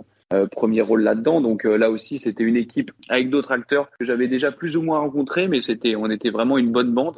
Et ça, ça s'est aussi super bien passé. euh, Donc ça reste un, un, un gros souvenir avec des, des, des justement des réalisateurs qui te font confiance, euh, qui, qui te choisissent pour un rôle euh, que tu interprètes. parce que là-dessus, on n'a pas du tout écrit avec Ludo. Donc euh, tu vois, sur le manoir, c'était quand même que Marc avait écrit dessus, donc il y avait une sorte de lien. Mais là, on rencontre des gens qu'on n'a jamais vus. Enfin là, c'est vraiment oui, bonjour, j'ai pensé à toi pour ce rôle. Tu vois, c'était vraiment un truc comme ça pour ce rôle principal. Donc c'est encore une autre étape différente dans la carrière. Et, euh, et donc j'étais j'étais super content, surtout qu'on a beaucoup de on a beaucoup de références communes avec euh, avec Julien et Rémi, euh, les ré- les réals et moi-même. On a beaucoup de rêves cinéma, on- donc ça a très bien marché très vite. Donc j'étais très content de travailler avec eux. Et est-ce que ça a eu le, le succès que tu espérais? Ah bah oui, enfin ça a vachement bien marché sur Netflix. Netflix était content, Euh, donc euh, à partir de là. Euh, moi j'étais très content, hein, euh, tu vois. J'ai pas forcément les chiffres, mais ça a fait euh, ça a fait des millions de vues en tout cas, ça c'est sûr. Bah cool. et à Bah, l'étranger et tout. Donc euh, c'était très très positif. Moi j'étais très très très content. Et moi j'aurais j'aurais peut-être aimé qu'il y ait une suite ou quoi, mais bon il y avait pas de. C'est en mode les sous-doués quoi, tu vois. On, on se prend à se dire euh, ouais pourquoi pas y avoir une suite, il pourrait être en, en vacances. Peut-être cette bande pourrait être ailleurs, mais euh, mais bon c'était pas c'était pas à l'ordre du jour, mais on s'était tellement bien entendu que moi je serais reparti avec plaisir avec tous les acteurs et les réals pour d'autres aventures, tu vois, avec ces mêmes persos. Bah le, moi j'ai vraiment bien aimé le film, donc s'il y avait une suite, euh, je la regarderais. Je, je veux le mentionner, mais je trouve que Nicolas Bernot est excessivement drôle dans le film aussi. Génial. Vrai, est vraiment top. Donc allez voir le film euh, La Grande Classe sur Netflix. Ensuite, un, un peu avant le, le confinement, j'ai entendu que tu avais trouvé sur Insta comme une nouvelle envie, une nouvelle énergie de créer du contenu Mhm. avec euh, toutes les publications que tu fais sur euh, Instagram, donc pour des idées plus courtes, plus à l'arrache. euh, tu retrouves un petit peu les sensations des premières vidéos YouTube? Ouais, c'est ça, où, où ça va vite. C'est dans l'instant, tu vois, où tu te poses justement pas de questions, de, justement, de, où à un moment, quand tu grandis, tu connais les tenants et les aboutissants du game et tout, et et t'es là à te poser des questions, alors qu'en fait, avant, tu te posais pas de questions. J'ai retrouvé ça, du coup, sur Instagram, cette euh, première envie de faire les choses, parce que c'est c'est là, vas-y, je prends mon téléphone, je fais, je prends un vieux filtre, je fais une blague à la merde, et je suis content, quoi, tu vois. Je monte ça sur mon téléphone, tout va très vite. Il n'y a pas de, oui, alors attends, je te transfère les fichiers. Euh, voilà, je suis comme ça. Je fais des captures de vidéos, je les prends pour info générique, euh, je la mets. Enfin, ça va très vite et euh, et donc euh, ça, ça créativement, c'est c'est trop cool, quoi, de faire euh, comme ça, comme une envie de pisser, quoi. Mais avec la pandémie, tu as eu du temps pour créer, donc tu as, publié presque tous les jours pendant le confinement. Ouais. Et est-ce que maintenant, ça t'amuse toujours autant de créer pour Insta? Et est-ce que le fait d'être suivi par 1,5 million de personnes, ça change quelque chose pour toi? Non, non, non, non, ça change pas. Et c'est juste que maintenant, comme ça a déconfiné, bah du coup, je suis plus euh, chez moi et je travaille aussi ailleurs sur d'autres choses. Donc forcément, je fais moins de vidéos. Mais je, choisis- je choisis jamais quand est-ce que je sors des vidéos, tu vois. C'est-à-dire que, enfin, à l'époque, là, j'en ai fait euh, tous les jours, mais parce que j'avais des idées vraiment tous les jours, parce que j'étais chez moi, donc forcément, mon cerveau, il était en mais ça sortait assez facilement. Et puis ensuite, quand j'ai quand, quand on a été déconfiné, j'ai repris euh, euh, d'autres activités, donc j'ai moins j'ai moins produit de nouvelles vidéos. Mais de temps en temps, je peux en sortir deux ou trois dans dans une semaine et ne plus en sortir pendant deux semaines. Tu vois, je me force pas, ça sort ça sort comme ça et et, c'est la meilleure, euh, je trouve, façon d'être, tu vois, en accord, de pas se dire ah, putain, il faut absolument que je poste de vidéos, là, il y a plus rien euh, de tomber dans le piège des réseaux sociaux en fait. Piège euh, assez euh, facile. Où on peut largement tomber justement dans ce truc. Ah, il faut que je crée, il faut que je fasse des trucs, tu vois. Euh, moi, je le fais vraiment quand, quand j'ai envie. Bah, tu fais ça super bien parce que à chaque fois que tu sors un nouveau reel, avec ma copine, on fait Il a sorti un nouveau reel, ok, il faut qu'on le regarde. Parce que c'est tellement drôle le dernier que tu as sorti avec les, les vidéos, avec les photos d'animaux. euh, Ah oui, avec beaucoup rire. Ouais, bah ça, tu vois, c'était oui, c'était donc avant-hier. J'ai euh, déjeuné avec mon pote, donc qui est dans la vidéo. On va manger euh, une galette chez WAM après, un petit café, et on discute. Et en fait, cette vidéo, je l'avais isolée avant, tu vois. De temps en temps, je tombe sur des trucs et je me dis ça. Je pense qu'il y a, une connerie à faire, tu vois. J'avais vu la vidéo là de cette daronne qui se pose face caméra avec sa fille, et ensuite ça switch et on voit une lionne, une vraie lionne qui pose avec son lionceau pour euh, expliquer aux, éditeurs. Et donc moi je me suis dit tiens ça je sais pas pourquoi mais ça ça peut se détourner. Et donc là j'étais avec Will, William mon pote et je lui dis tiens putain regarde j'ai ce truc là. Est-ce qu'on prendrait pas la même pose que cette femme et euh, sa, fille? Sauf que nous ensuite à la place de switcher avec une lionne et son lionceau ça switcherait avec des paresseux, euh, qui est un animal hilarant qui nous a toujours fait marrer avec mon pote William. Et surtout, William a parfois une tête de paresseux. Euh, il, a vraiment une tête extrêmement drôle. Donc, je vous invite à regarder la vidéo, à comparer, et ça se, ça se fait parfaitement. Ça, ça, marche, ça marche très bien. On s'est beaucoup marré à reproduire des positions de paresseux dans mon appart. Donc, on a fait ça comme ça si, si j'avais pas vu William, je l'aurais pas fait. Euh, donc euh, c'est pas des c'est pas des trucs organisés comme ça, c'est des choses qui viennent euh, simplement. Ok, mais t'avais avais quand même sauvegardé euh, l'idée dans ton téléphone? Ouais, je l'avais sauvegardé parce que je me dis qu'un jour j'en aurais peut-être euh, je pourrais en faire quelque chose. De temps en temps, si je traîne sur Insta, je vois des trucs passer. Parfois, il m'arrive de faire des captures d'écran parce que je sens que, voilà, j'ai pas le temps, mais je sens qu'un jour, peut-être que il y aura un truc à faire avec ce truc-là. Je la ressors et si j'ai une idée, bah, je le fais. Et si j'ai pas d'idée, ça, ça, ça sort pas. Ok, mais donc c'est quand tu quand tu traînes sur ton téléphone, tu te dis ah là il y a, y a, un truc à faire. Tu, tu ne cherches pas activement quelque chose en non, disant non. ah il faut que je trouve un truc à faire quoi. Non non, c'est vraiment que je je je scrolle comme tous les humains, tu vois, et tout d'un coup je tombe sur un truc au hasard et je fais putain c'est con ça. Est-ce que je peux peut-être le détourner? Si j'ai le temps, je le fais immédiatement. Mais de temps en temps, tu vois, ça va être, euh, c'est un truc que je, que je, tombe euh, dans le métro, tu vois. Donc je la mets de côté et je fais ouais peut-être euh, un jour, parce que généralement j'oublie ce que je capture. Et donc c'est vraiment ensuite quand je veux faire de la place, parce que moi j'ai pas iCloud, parce que je suis très, je, m'organise mal dans la vie et de toute façon je vois pas pourquoi je garderais ces photos. Tous les mois, à un moment je reviens dans mon téléphone pour supprimer des photos et je retombe sur des trucs que j'ai capturés et je fais ah putain c'est vrai. Ah ouais putain et donc ça se trouve je dis donc je le remets à nouveau de côté je le relaisse, euh, je, je, le relaisse pourrir pendant un mois, jusqu'à ce qu'à un moment, je, il revient dans ma mémoire et ça se trouve, je le fais. Ça se trouve, j'ai supprimé des trucs que j'aurais pas dû supprimer parce que ça devait être peut-être des blagues. Et de temps en temps, je dois faire de la place sur mon téléphone. Tu vois, donc je suis vraiment organisé comme une chiasse. Mais ça marche, donc. Euh... Mais ça marche. c'est ça. Je pense que c'est comme ça que je suis, donc euh, il faut pas tout d'un coup que je me dise, il faut que tous les mardis à 18 h il y ait une nouvelle vidéo. Tu vois, ça, euh, en fait, euh, ça, chez moi, ça marche pas. Mais, mais on, on, ça se sent que c'est pas calculé et en fait c'est ça ouais. je pense que c'est ça qui marche parce que ouais.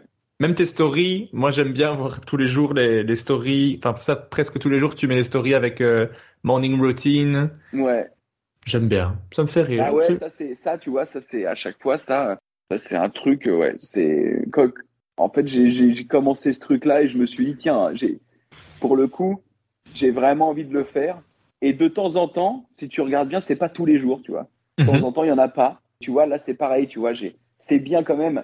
Quand tu fais un truc qui s'appelle morning routine, là, c'est intéressant de se dire quand même qu'il faut poster assez régulièrement, tu vois. Sinon, t'es pas en accord avec ton truc, tu vois. Euh, moi, j'aime bien, si je rentre dans ce délire-là, c'est bien d'essayer d'en trouver souvent, tu vois. Mais mine de rien, de temps en temps, bah, j'en ai pas, donc j'ai pas que ça à foutre non plus d'aller chercher pendant une heure une vidéo qui va. Donc, je me force pas non plus, tu vois. Parce que généralement, une, une morning routine, je la trouve assez vite. J'ai mes comptes, tu vois, je dis, bon, alors ça va soit être un kick, soit un truc extraordinaire, soit quelqu'un qui saute d'un immeuble ou je sais pas quoi. Donc, ça va assez vite pour la trouver. Si le truc euh, dure, euh, si je commence à dire, oh, vas-y, j'en ai pas, je je vais pas dire, attends, il faut absolument que je la cherche. Donc, de temps en temps, il y en a pas et, et je poste d'autres trucs, souvent des trucs de chat, puisque j'adore ça. Okay. Et d'animaux. J'adore les animaux, en fait je pense que ça s'est clairement compris si, si, tu as regardé un petit peu ton, ton feed Instagram. Mais tu as, as, plein de formats de vidéos sur Instagram. Tu as certains où tu te moques un peu des influenceurs, certains où tu utilises tous les filtres possibles et imaginables. Tu as des messages à des célébrités. Et bien sûr, il y a tous les Rémi. Donc Rémi Cascade, Rémi Combat, Rémi Réflexion, Rémi Corée, dont ouais. on parlera après, Rémi Playback, Rémi Dénonce, Rémi Crack, Rémi Dylan, Rémi Parcours. De tous les Rémi, ça serait lequel ton préféré? Oh là là, je crois que j'aime beaucoup. Euh... Rémi Réflexion, c'était quand même assez. Je l'ai beaucoup aimé. C'est celui que j'ai noté aussi, euh, Rémi Réflexion. Ouais, parce qu'il a une voix extrêmement énervante. En fait, j'ai vu ce filtre-là et, et la voix est sortie toute seule, quoi. Donc, euh, donc ça a très bien marché avec cette réflexion nulle où les gens vont dire ah ouais c'est vrai mais mais c'est nul quand même c'est à chier la merde. Donc euh, donc j'aime bien j'aime bien ce perso. Mais tu vois c'est pareil là ça fait longtemps que j'en ai fait parce que j'en ai pas fait. Parce que euh, j'en ai j'en ai pas. Donc généralement ça me vient comme ça. Donc je me force pas. Et d'ailleurs je sais même pas si je pourrais retrouver le filtre.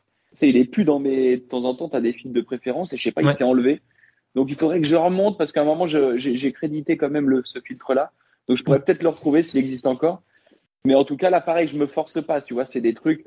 Rémi Coré c'est pareil j'en ai fait beaucoup mais si, si j'ai pas envie de danser j'ai pas envie de danser quoi. Mais ouais Rémi Réflexion était drôle. Mais moi, j'avais noté Rémi Réflexion et il y a une petite vidéo qui m'a fait beaucoup rire, mais je crois que j'étais en train de déjeuner, je me suis un petit peu étranglé en, en regardant ça. C'était euh, le jeu du morpion que tu fais au plafond en, ah parodiant euh, Queen's Gambit. Ouais. Et ça m'a fait beaucoup, beaucoup rire. Ouais, bah ça c'était pareil, tu vois. En fait, je regarde Queen's Gambit et, et voilà, j'ai l'idée, donc c'est c'est parti, quoi. Je vais dans mon lit, machin Ensuite, je demande à Ludoc, euh, réalisateur euh, du, euh, du studio Bagel, de me faire le petit montage, de me faire le petit le morpion au, au, plafond, et de me donner l'animation. Généralement, Ludoc m'a donné souvent des petits des petits coups de main sur quand il faut faire des petits des petits FX très vite fait où je me dis bon lui à mon avis il va me le torcher en 20 minutes moi je l'aurais fait en un jour donc je le remercie pour ça bien évidemment toujours euh, là pour, pour m'aider à faire quelques conneries quand j'ai des idées. Mais le Rémi qui a eu le plus de succès, c'est Rémi Coré. Ouais. Euh, ce personnage qui danse face caméra et qui, comme tu le dis, est aussi investi que son niveau est moyen plus. ouais. Mais il est toujours bien calé dans le rythme, et ça, c'est quand même à souligner. Il y a quand même des millions de gens qui ont repris tes chorés ouais. et qui t'ont mis en story. Et puis il y a même Canal Plus qui t'a contacté pour en faire d'autres. Comment t'as réagi à tout ça? Bah, c'était génial. Bah, pour, pour le partage, ça c'est trop beau. Euh, pour les gens qui reprennent tes chorés, ça va du, du simple, euh, de la simple personne euh, dans sa chambre à des, à, à 20 personnes en même temps lors d'un anniversaire ou d'un mariage, tu vois. Ça c'est absolument génial comme sensation. Ça touche, c'est, c'est trop bien en fait. Et Canal, bah c'est une, une vaste blague. Et comme j'adore les blagues, bah j'ai dit oui. C'est effectivement Canal qui m'a qui m'a proposé d'en faire plusieurs épisodes, donc d'être euh, concrètement payé pour ça. Euh, donc euh, très drôle. Ce qui, moi, ce qui me fait rire, c'est que c'est le, premier programme que vous avez vendu avec ta nouvelle boîte de production. C'est Rémi Coré. Ouais, on espère produire des choses un peu plus ambitieuses, mais on est très content que le premier programme produit avec cette boîte de prod soit Rémi Coré. Mais donc cette boîte de prod, tu l'as créée avec Axel Malivernet et Sarah. C'est Gélin ou Guélin? C'est exactement Sarah Gélin. Et la, la boîte de production s'appelle Bellboy, donc Room en français. Exactement.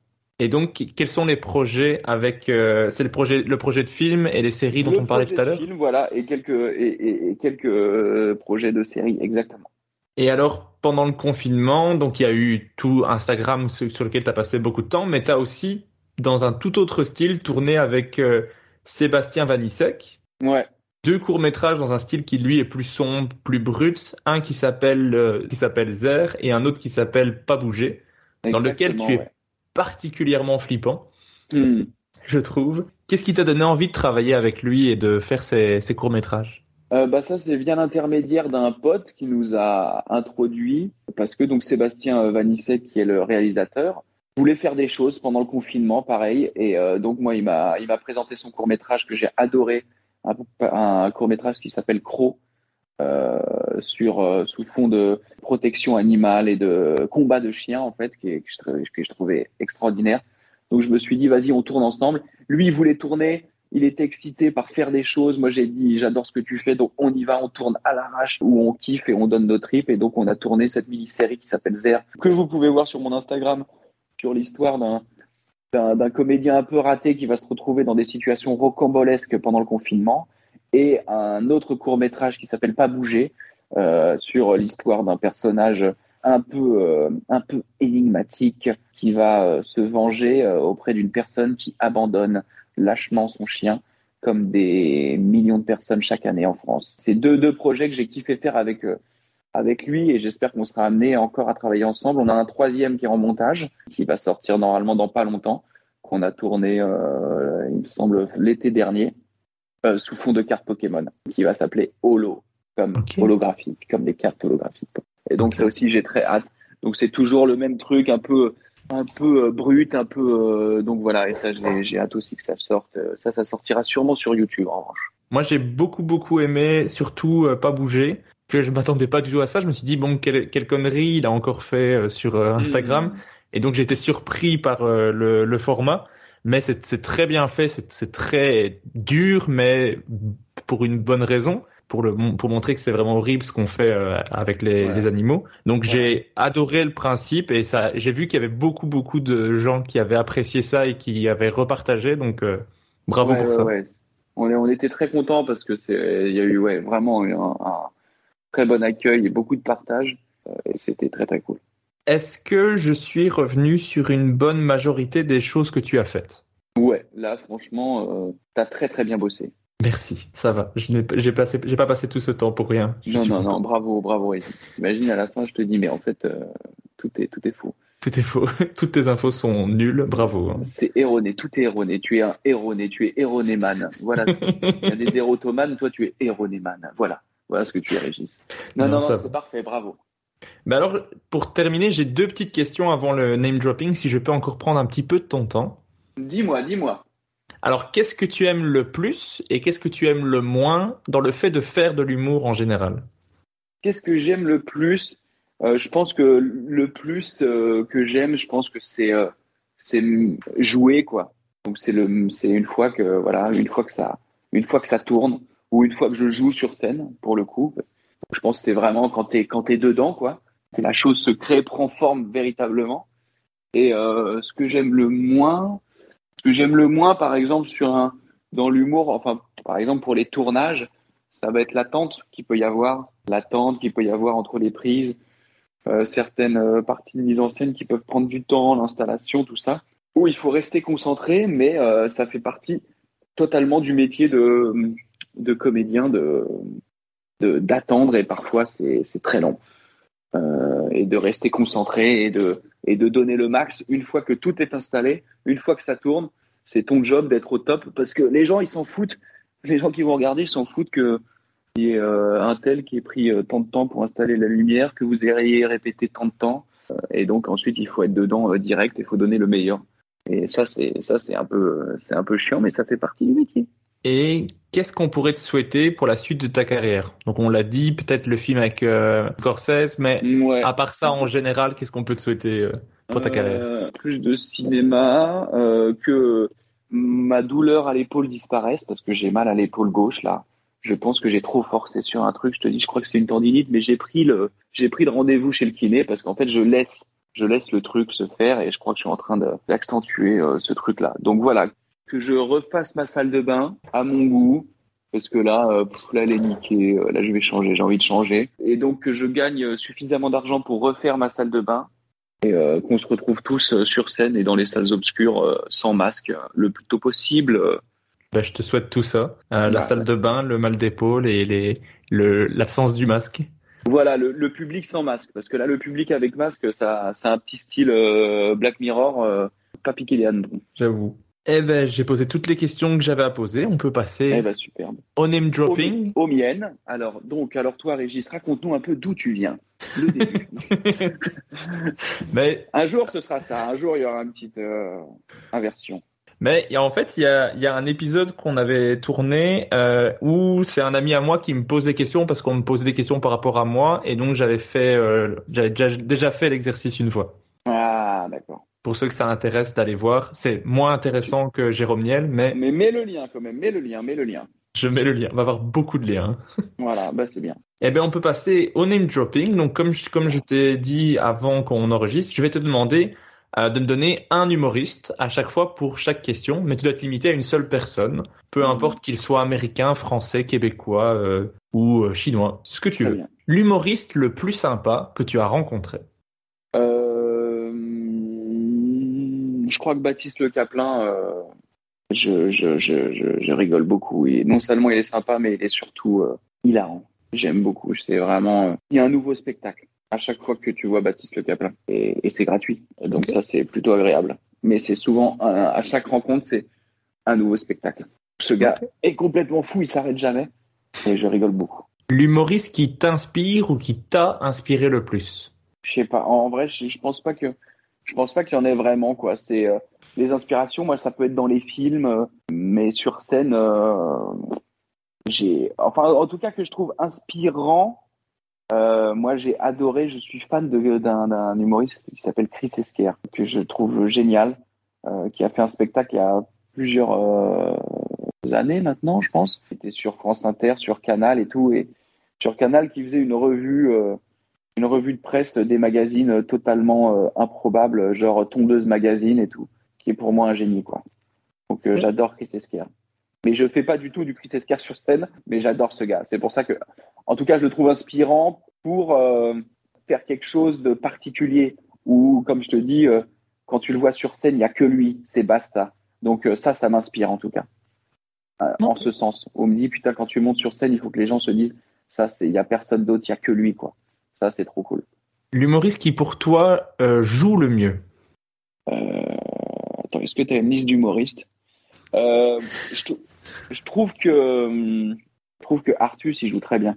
Je l'ai vu jouer, notamment enfin, dans, dans, des films, dans le Bureau des légendes et tout, et je trouve qu'il joue très bien, je dirais Artus. Comme ça qui me vient, j'aime bien Artus. L'humoriste qui, pour toi, écrit le mieux Écrit le mieux J'aime beaucoup Dave Chappelle. Donc ça, c'est américain. Il fait beaucoup rire. Ses réflexions et tout, je dirais lui. Je vais, voilà, je, vais à ce qui me vient. Le, je, je veux pas qu'on me dise, et lui, qu'est-ce que tu penses? Et j'aurais dit, ah putain, j'aurais dû dire oui. Donc voilà, c'est ce qui vient comme ça. Et pour la deuxième partie, maintenant, je te demande de choisir entre deux personnes et tu dois me dire laquelle des deux te fait le plus rire. Donc vraiment en termes de rire pour avoir quelque chose de plus ou moins objectif. Mm-hmm. Alors le premier choix, c'est un spécial pour toi, c'est deux comptes Instagram mais euh, entre Kids Getting Hurt et Don't Mess with Afida, qu'est-ce qui te fait le plus euh, rire? euh, Je vais prendre, je, je, je, prendrais, même si j'aime beaucoup les deux, je prendrais Kids. Parce que les enfants qui se font mal, c'est c'est quelque chose que que j'adore. Je pourrais regarder ça toute ma vie non-stop. ces petits bouts là d'humains qui se font mal, qui souvent se relèvent d'ailleurs. Je trouve ça, je trouve ça hilarant. C'est du visuel. Moi, je suis très visuel suis encore plus visuel que juste des punchlines, tu vois. C'est plus que tout pour moi là. Mais c'est très très très drôle, surtout le dernier que tu que as partagé avec le chien qui repousse la petite. ah ouais, laisse tomber. T'as des trucs improbables. Hein, et... voir un petit corps comme ça euh, se faire projeter à 70 cm du sol, je sais très bien qu'il va rien avoir en vrai. Et c'est ça les trucs quand t'es quand t'es petit, tu vois, tu étais vraiment casse-cou et tu fais juste un petit mais en fait en vrai tout va bien. Et tu sais que c'est un compte euh, bien évidemment bienveillant c'est-à-dire qu'il n'y a que des cascades où euh, il n'y a, a, pas mort d'homme bien évidemment. Mais il y en a qui sont tellement tellement violentes c'est hilarant. Moi ça me fait ça j'adore ça. J'adore ça. Entre Steve Carell et Jim Carrey. Ah ça c'est trop dur gars. Ça c'est trop dur parce que c'est euh, exact enfin, exactement les mêmes c'est dans le sens où c'est des kings de la comédie qui te font chialer aussi, quoi. Donc là, c'est dur, quoi. J'aurais bien aimé que tu me, tu me donnes, euh, par exemple, Will Ferrell, et je t'aurais dit Steve Carell direct parce que le gars, il sait tout faire, tu vois. Sauf que Jim Carrey aussi, il sait tout faire. Donc là, putain, là, c'est trop dur parce que. C'est celui qui te fait le plus rire. Vraiment en termes, vraiment qui va provoquer le plus de rire sonore. Putain, c'est trop dur parce que euh, c'est trop dur. Bah, là, j'ai envie de te dire, allez. Euh, je dirais Jim Carrey, mais je vais m'expliquer pourquoi, parce que j'adore Steve Carell maintenant. Parce que Jim Carrey appartient à, à ce truc nostalgique de ma première partie de vie, tu vois, où c'est ancré, quoi. Tu pourras pas, euh, t'es ancré, c'est foutu, tu vois. C'est comme, euh, comme, euh, tu vois, la, la PlayStation 5 est une magnifique console, mais elle pourra jamais rien faire face à la Nintendo 64 parce que c'est foutu, c'est dans ma tête, c'est, c'est un truc, c'est, tu peux pas te décoller de ça, quoi. Et du coup, Jim Carrey, c'est des, euh, c'est des Ace Ventura, des euh, Le Masque, The Mask, euh, qui, qui, qui, sont là, euh, ça partira jamais. Donc ça, c'est, c'est, donc je vais partir sur Jim Carrey, ouais. Alors maintenant, je vais prendre des gens qui sont un petit peu plus proches de toi. Entre Adrien Méniel et Florent Bernard. Salaud. Salaud. Putain, je suis obligé là. Oui. Je suis obligé. Je peux, mais c'est les mêmes en fait. Ça peut être une, ça peut être façon de justifier. Pour ceux qui ne savent pas, donc euh, ils animent euh, ce qu'on appelle le Floodcast, animé donc par euh, Florent Bernard et Adrien Méniel, qui sont des, des auteurs et des comédiens pour Adrien, réalisateurs euh, pour Florent. Et donc ils ont le même, euh, les mêmes et en même temps pas les mêmes. Euh, mais ils ont les Adrien ou Flaubert. euh, non, je, je peux pas. Les, les, les deux, les deux, c'est trop, c'est trop dur et c'est même pas. Allez, si, si vraiment à un moment ça devait être euh, une sorte de, euh, il faut le dire, sinon la, sinon la, la terre va exploser. Je dirais putain, euh, Floby, euh, tu, tu, tu, tu, tu m'excuses, mais je vais partir sur Adrien. Tu vois, je dirais Adrien parce que parce qu'Adrien, on a joué ensemble plus qu'avec Flaubert, parce que Flaubert, il est, alors qu'il pourrait jouer avec la comédie, mais il veut pas trop. Mais euh, je partirais sur Adrien. Voilà, s'il va, il fallait faire un jeu, je dirais, euh, je dirais euh, car on a joué ensemble aussi dans Groom. Enfin, il y a, y a cette petite fibre en plus où euh, j'ai pu passer encore plus de moments avec Adrien et donc encore plus rire. Donc c'est, on parle de mathématiques. Voilà, là on parle, on est, on, on est tatillon, mais c'est pour donner de l'intérêt à ton jeu à un moment pour pas me débider et, et dire voilà, mais je c'est très bien que, que, je l'aime beaucoup, Floby, et qu'on rigole ég- également beaucoup ensemble. Entre Baptiste Le Caplin et Arnaud de sa mère. Oh là là. ah, c'est très dur. Alors, pour l'instant, je vais dire Baptiste Le Caplin. parce qu'en plus, Arnaud de sa mère, j'ai pas vu son dernier spectacle. Mais là, t'es un salopard quand même. Parce que, effectivement, euh, Arnaud de sa mère, j'aime beaucoup. Mais là, j'ai pas vu son dernier spectacle. Euh, mais je suis, j'ai trop hâte de le voir. Et, euh, mais je vais prendre euh, Baptiste, je vais prendre Baptiste Le Caplin là-dessus. Entre Yacine Bellous et Kian Kojandi. C'est deux humours que j'adore, mais Yacine Bellous, c'est un de mes. C'est Yacine Bellous, quoi. Il n'y a pas de. Regardez les gens. Regardez. Et c'est plus. C'est plus un humour qui me qui me correspond quoi. C'est euh, c'est allez le allez le voir euh, quand il joue. Il joue très peu donc euh, profitez-en quand il quand il joue. Mais euh, c'est c'est quelqu'un que j'avais vu en spectacle à Paris il y a quelques années et que j'avais trouvé euh, absolument génial. J'ai vu deux spectacles à lui. C'est décalé, ça n'a aucun sens et du coup, euh, bah, j'aime, j'aime forcément, j'aime bien. Quand tu pousses la réflexion dans le n'importe quoi comme ça, ça me touche toujours un peu plus que les euh, que les autres très bons humoristes dont fait partie euh, Kian euh, avec aussi Navo d'ailleurs pour une écriture au cordeau ciselé de ouf où je dis bon bah ça c'est absolument génial mais euh, dans les idées, euh, les idées de Yacine et tout, euh, c'est des trucs moi qui, qui me font vraiment beaucoup rire. Bah, D'ailleurs, Yacine et Kian aussi sont tous les deux des anciens invités du podcast. Donc si vous voulez aller écouter, Voilà. profitez-en. Il me reste encore deux choix, euh, si, ça, Mhm. si ça ne t'ennuie pas. Dis-moi, et ben moi c'est marrant parce qu'il me reste 10% sur mes écouteurs, donc on va être pile poil. Magnifique. Parfaitos, le Régissos. Entre Alison Wheeler et Natou. Entre Alison Wheeler et Natou, bah c'est Natou. Natou c'est la famille. Alison elle est géniale aussi, mais euh, Natou on est amis, on se côtoie réellement. Donc là aussi on a dépassé des moments, des vacances ensemble, des instants où tu peux pas, euh, tu peux pas rivaliser face à Natou. En tout cas dans mon dans dans mon cœur, c'est quasiment impossible car euh, Natou je l'ai vu sous toutes ses formes, pas que dans des vidéos, mais aussi en vacances entre potes à faire des conneries, donc ils sont inégalables euh, par rapport à ce que je peux euh, connaître suffisamment, même toutes les femmes confondues presque. Alors, dernier choix, entre Axel Malivernet et Ludovic. Bah, pas de même même même même chose. Axel, personne euh, personne peut le battre. En fait, c'est ça se comprend vite euh, quand tu le quand tu le quand tu le rencontres, je pense. Si tu es sensible euh, à l'humour, euh, tu tu vois vite, tu comprendras vite pourquoi je te dis que c'est compliqué de le battre. Ben, J'ai posé toutes mes questions. Il me reste la toute petite dernière que je pose en fin de tout épisode. C'est qui est-ce que tu aimerais entendre dans le prochain épisode? Qui j'aimerais entendre Normally, being a little extra can be a bit much, but when it comes to healthcare, it pays to be extra.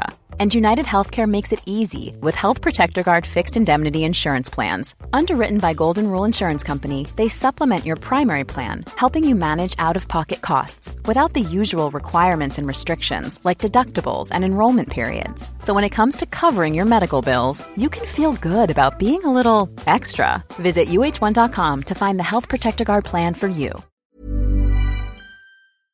Dans le prochain, Donc toi, tu, tu fais un peu n'importe qui ou enfin n'importe qui, c'est-à-dire c'est tu fais tous les corps de métier? C'est toutes les personnes qui travaillent dans l'humour. C'est vraiment le, le, point commun, c'est des gens qui veulent faire rire.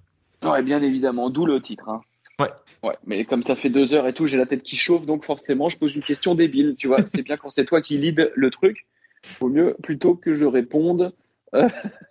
donc, euh, qui qui on pourrait, qui on pourrait, euh, Thomas VDB. J'aime beaucoup Thomas VDB. Ça marche. Très bon choix. Voilà. Ben voilà. merci beaucoup d'avoir répondu à toutes mes questions. Eh ben, merci à toi. Merci d'avoir pris le temps. C'est vraiment cool. Avec grand plaisir. Moi, j'ai été euh, très, très content. Et merci à tous ceux qui ont écouté. Merci. Salut tout le monde.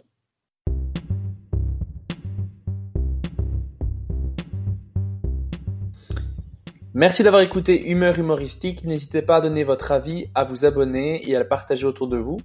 Si vous avez détesté, écoutez suivant. Il sera mieux. Bisous.